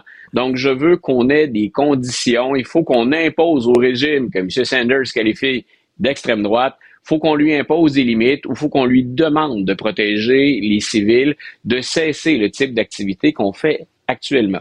Le, pays le plus perdant à court terme ben là-dedans, bien entendu, c'est l'Ukraine. Ben oui. Du côté de l'Ukraine, on sait, on sait très bien que dans les médias, ce qu'exploitait Volodymyr Zelensky presque parfaitement pendant très longtemps, hein, il contrôlait le message et on le voyait partout. Maintenant, on semble être relégué au, au second rang et il y a un manque à gagner sur le terrain. Donc, on, l'affirme sur le terrain, on en témoigne sur le terrain. Et là, il y a bien des observateurs qui disent si républicains et démocrates se chicanent sur la question, si les républicains s'entêtent à dire, par exemple, il faut que l'Europe en fasse plus, que l'Union européenne en fasse plus, euh, ça se peut que Vladimir Poutine ait eu raison finalement. Vladimir Poutine a, difficile de l'exprimer comme ça, le luxe dans un régime autoritaire d'être patient, d'imposer mmh. sa vision et ses volontés donc, on dit, est-ce que finalement, l'entêtement puis la patience de Vladimir Poutine ne seront pas venus à bout de la, résistance ukrainienne? Écoute, euh, je t'avoue, je suis quelqu'un d'informé, moi, là, puis euh, je ne sais plus ce qui se passe en Ukraine. Je ne suis plus ça du tout, cette guerre-là. C'est, ah. triste, à mon direct. Ça fait tellement longtemps qu'elle existe qu'on est passé à autre chose. Écoute, moi, je vais encore euh, pratiquement chaque matin sur des, des sites qu'on considère généralement un petit peu plus indépendants en termes d'information. Euh, je vais valider. Et euh, on, résiste encore du côté ukrainien, mais c'est très difficile. Puis on est dans une période aussi où les conditions climatiques ont, changé. On vient de traverser l'automne, on, on, s'avance vers l'hiver là aussi. Donc, il n'y a, a, pas de gain substantiel. C'est à peine si on parvient à tenir le coup. Donc, c'est là où on dit on a mm. besoin à la fois d'argent, on a besoin de technologie. Euh, on le savait que ça allait être un conflit qui était long. Maintenant, ce qu'on crée, bien sûr, c'est que cette aide ou ce soutien américain ben qu'on disait inébranlable, hein, Biden avait dit jusqu'à ce que ce soit finalement nécessaire, jusqu'où il le faudra. M. Biden exerce donc des pressions pour être en mesure de, tenir sa promesse ou d'honorer sa promesse. On disait l'Ukraine euh, défend les, valeurs de l'Occident, mais là on dirait que c'est Israël qui défend euh, les valeurs de l'Occident contre, contre le Hamas. D'ailleurs, en parlant de ça, tu veux me parler d'une démocrate progressiste qui s'est fait cuisiner, qui s'est fait cuisiner à CNN oh. concernant euh, la possibilité d'un cessez-le-feu. Est-ce qu'on a des, un extrait de ça? oui, Écoute, je te fais entendre dans un premier temps, c'est Dana Bash sur CNN qui reçoit cette progressiste et euh, on, lui lance cette question à laquelle, ben, écoute, écoutons-la, on revient sur la réponse après de Mme Jayapal. On écoute l'extrait. I want to ask you about uh, sexual violence and the. It's kind of remarkable that this issue hasn't gotten enough attention uh, globally. Widespread use of rape uh, brutal rape, sexual violence against Israeli women by Hamas. Um, I've seen a lot of progressive women, generally speaking, they're quick to defend women's rights and speak out against using rape as a, as a weapon of war, but downright silent on what we saw on October 7th and what might be happening inside Gaza right now to these hostages. Why is that? C'est une sacrée bonne question. Pramila Jayapal, c'est une de celles dont on dit qu'elle est parmi les plus progressistes et c'est une de celles qui insiste le plus parmi les démocrates pour prendre la défense de la Palestine. Et ce que Dana Bash lui dit, parce que l'échange est beaucoup plus long que ça, ce que Dana Bash lui dit, c'est, écoutez, vous, ce sont mes mots, mais vous accordez comme une passe gratuite au Hamas là-dedans. C'est que vous mettez la pression sur Israël. Israël doit ménager hein, la, la, Palestine, doit ménager les civils. Je pense que plein de gens s'entendent pour dire ça. Mais elle dit, est-ce que vous avez pensé à ceux avec qui on prétend négocier, ceux qui prétendent négocier? Et là, elle l'interroge sur, est-ce que les progressistes, vous qui êtes toujours à l'avant-scène pour parler des femmes, de la violence faite aux femmes, de la discrimination, est-ce que vous ne trouvez pas un, peu curieux que là, ce soit le silence complet sur le viol et les violences sexuelles qui sont utilisées par le Hamas comme arme de guerre? Elle répond quoi? Elle a répondu cette fois, elle a accepté, mais en changeant de sujet, écoute, ça aurait, on manque de temps, mais, ben ça aurait valu la peine. C'est un match de tennis finalement, on se renvoie la balle, mais c'est à peine si elle parvient à condamner ça avant de ramener la pression ou le discours sur Israël. Et c'est effectivement, quand on pense aux Israéliens, on, le dit, le gouvernement de M. Netanyahou, il a une coalition qui est très, très à droite. On s'entend sur ce sujet-là. Maintenant, si je suis un Israélien ou une Israélienne et que je regarde ce qui a été fait lors de l'attaque du Hamas, comment ne pas comprendre la colère et l'indignation sur le terrain quand on a vu ou quand on a rapporté ce que le Hamas s'était permis de faire? Et c'est là où ça devient très difficile de dire rassemblons ces gens-là autour de la table. On va boucler la boucle parce qu'au tout début de l'émission, à 8h30, j'ai fait entendre la vidéo 54 secondes de Hillary Clinton qui est ferme. Hein. Elle dit on doit tous condamner l'utilisation du viol comme arme de guerre, c'est un crime contre l'humanité. Euh, elle, euh, elle parlait aussi, j'imagine, aux progressistes dans son camp en disant réveillez-vous là. C'est puis écoute, on, peut si on le remet strictement dans un contexte américain, euh, ce qu'il faut dénoncer aux États-Unis, on a parlé d'islamophobie et il y a des faits troublants. Mhm. C'est l'antisémitisme qui monte et de façon alarmante aux États-Unis. Alors quand on dit, écoutez, il faut, faut, faut parler, on veut bien défendre les victimes de la Palestine et il faut le faire. Euh, de l'autre côté, il y a des Juifs qui en, qui en paient le prix et il y a beaucoup de gens au sein du Parti démocrate qui appuient Joe Biden dans sa stratégie jusqu'à maintenant. Exerçons des pressions pour limiter les victimes du côté civil en Palestine, mais l'idée d'éradiquer le Hamas ou d'à peine négocier avec le Hamas, ils sont plusieurs à y croire et Mme Clinton a été particulièrement euh, ferme sur le sujet. Mais c'est pas évident hein, de combattre le Hamas non. en même temps en épargnant. Euh, tu sais, on peut pas faire payer tous les Palestiniens et les enfants palestiniens pour les crimes qui ont été commis par le Hamas à un moment donné. Là, c'est ça, c'est la quadrature du cercle. Et mettons, mettons ça avec les meilleures intentions du monde quand le Hamas euh, cache des armes de guerre hein, ou des ressources et qu'on met ça avec des hôpitaux, qu'on se sert des civils comme boucliers humains, c'est certain que si les Israéliens attaquent, on sait qu'il y a des cibles. En même temps, on enfreint les lois internationales. Madame Jayapal, c'est ce qu'elle affirmait quand elle blâmait Israël en disant on ne peut pas cautionner Israël qui va à l'encontre des lois internationales. En même temps, on fait comment pour éliminer ce qui est le véritable cancer de la Palestine, donc qui est cette, cette gestion puis cette mainmise du Hamas sur une foule de services et sur des institutions politiques? On veut, on veut éliminer le cancer, mais on veut pas tuer le patient. c'est ça, c'est pas évident, ça. Merci. Voilà, exactement. Merci, Luc La Liberté. Toujours un plaisir de te parler. On se parle demain. Bonne journée. Alors, euh, si vous avez des commentaires, écrivez-nous à studio.cube.radio, commentaires, suggestions. Merci à l'équipe de recherche, Florence Lamoureux, Max-Émile Sayer. Merci beaucoup. Jean-François Roy à la réalisation de la mise en onde. C'est Benoît lui-même qui prend la relève. Après les amateurs, place aux professionnels. On se reparle demain, 8h30. Passez une excellente journée. Cube Radio.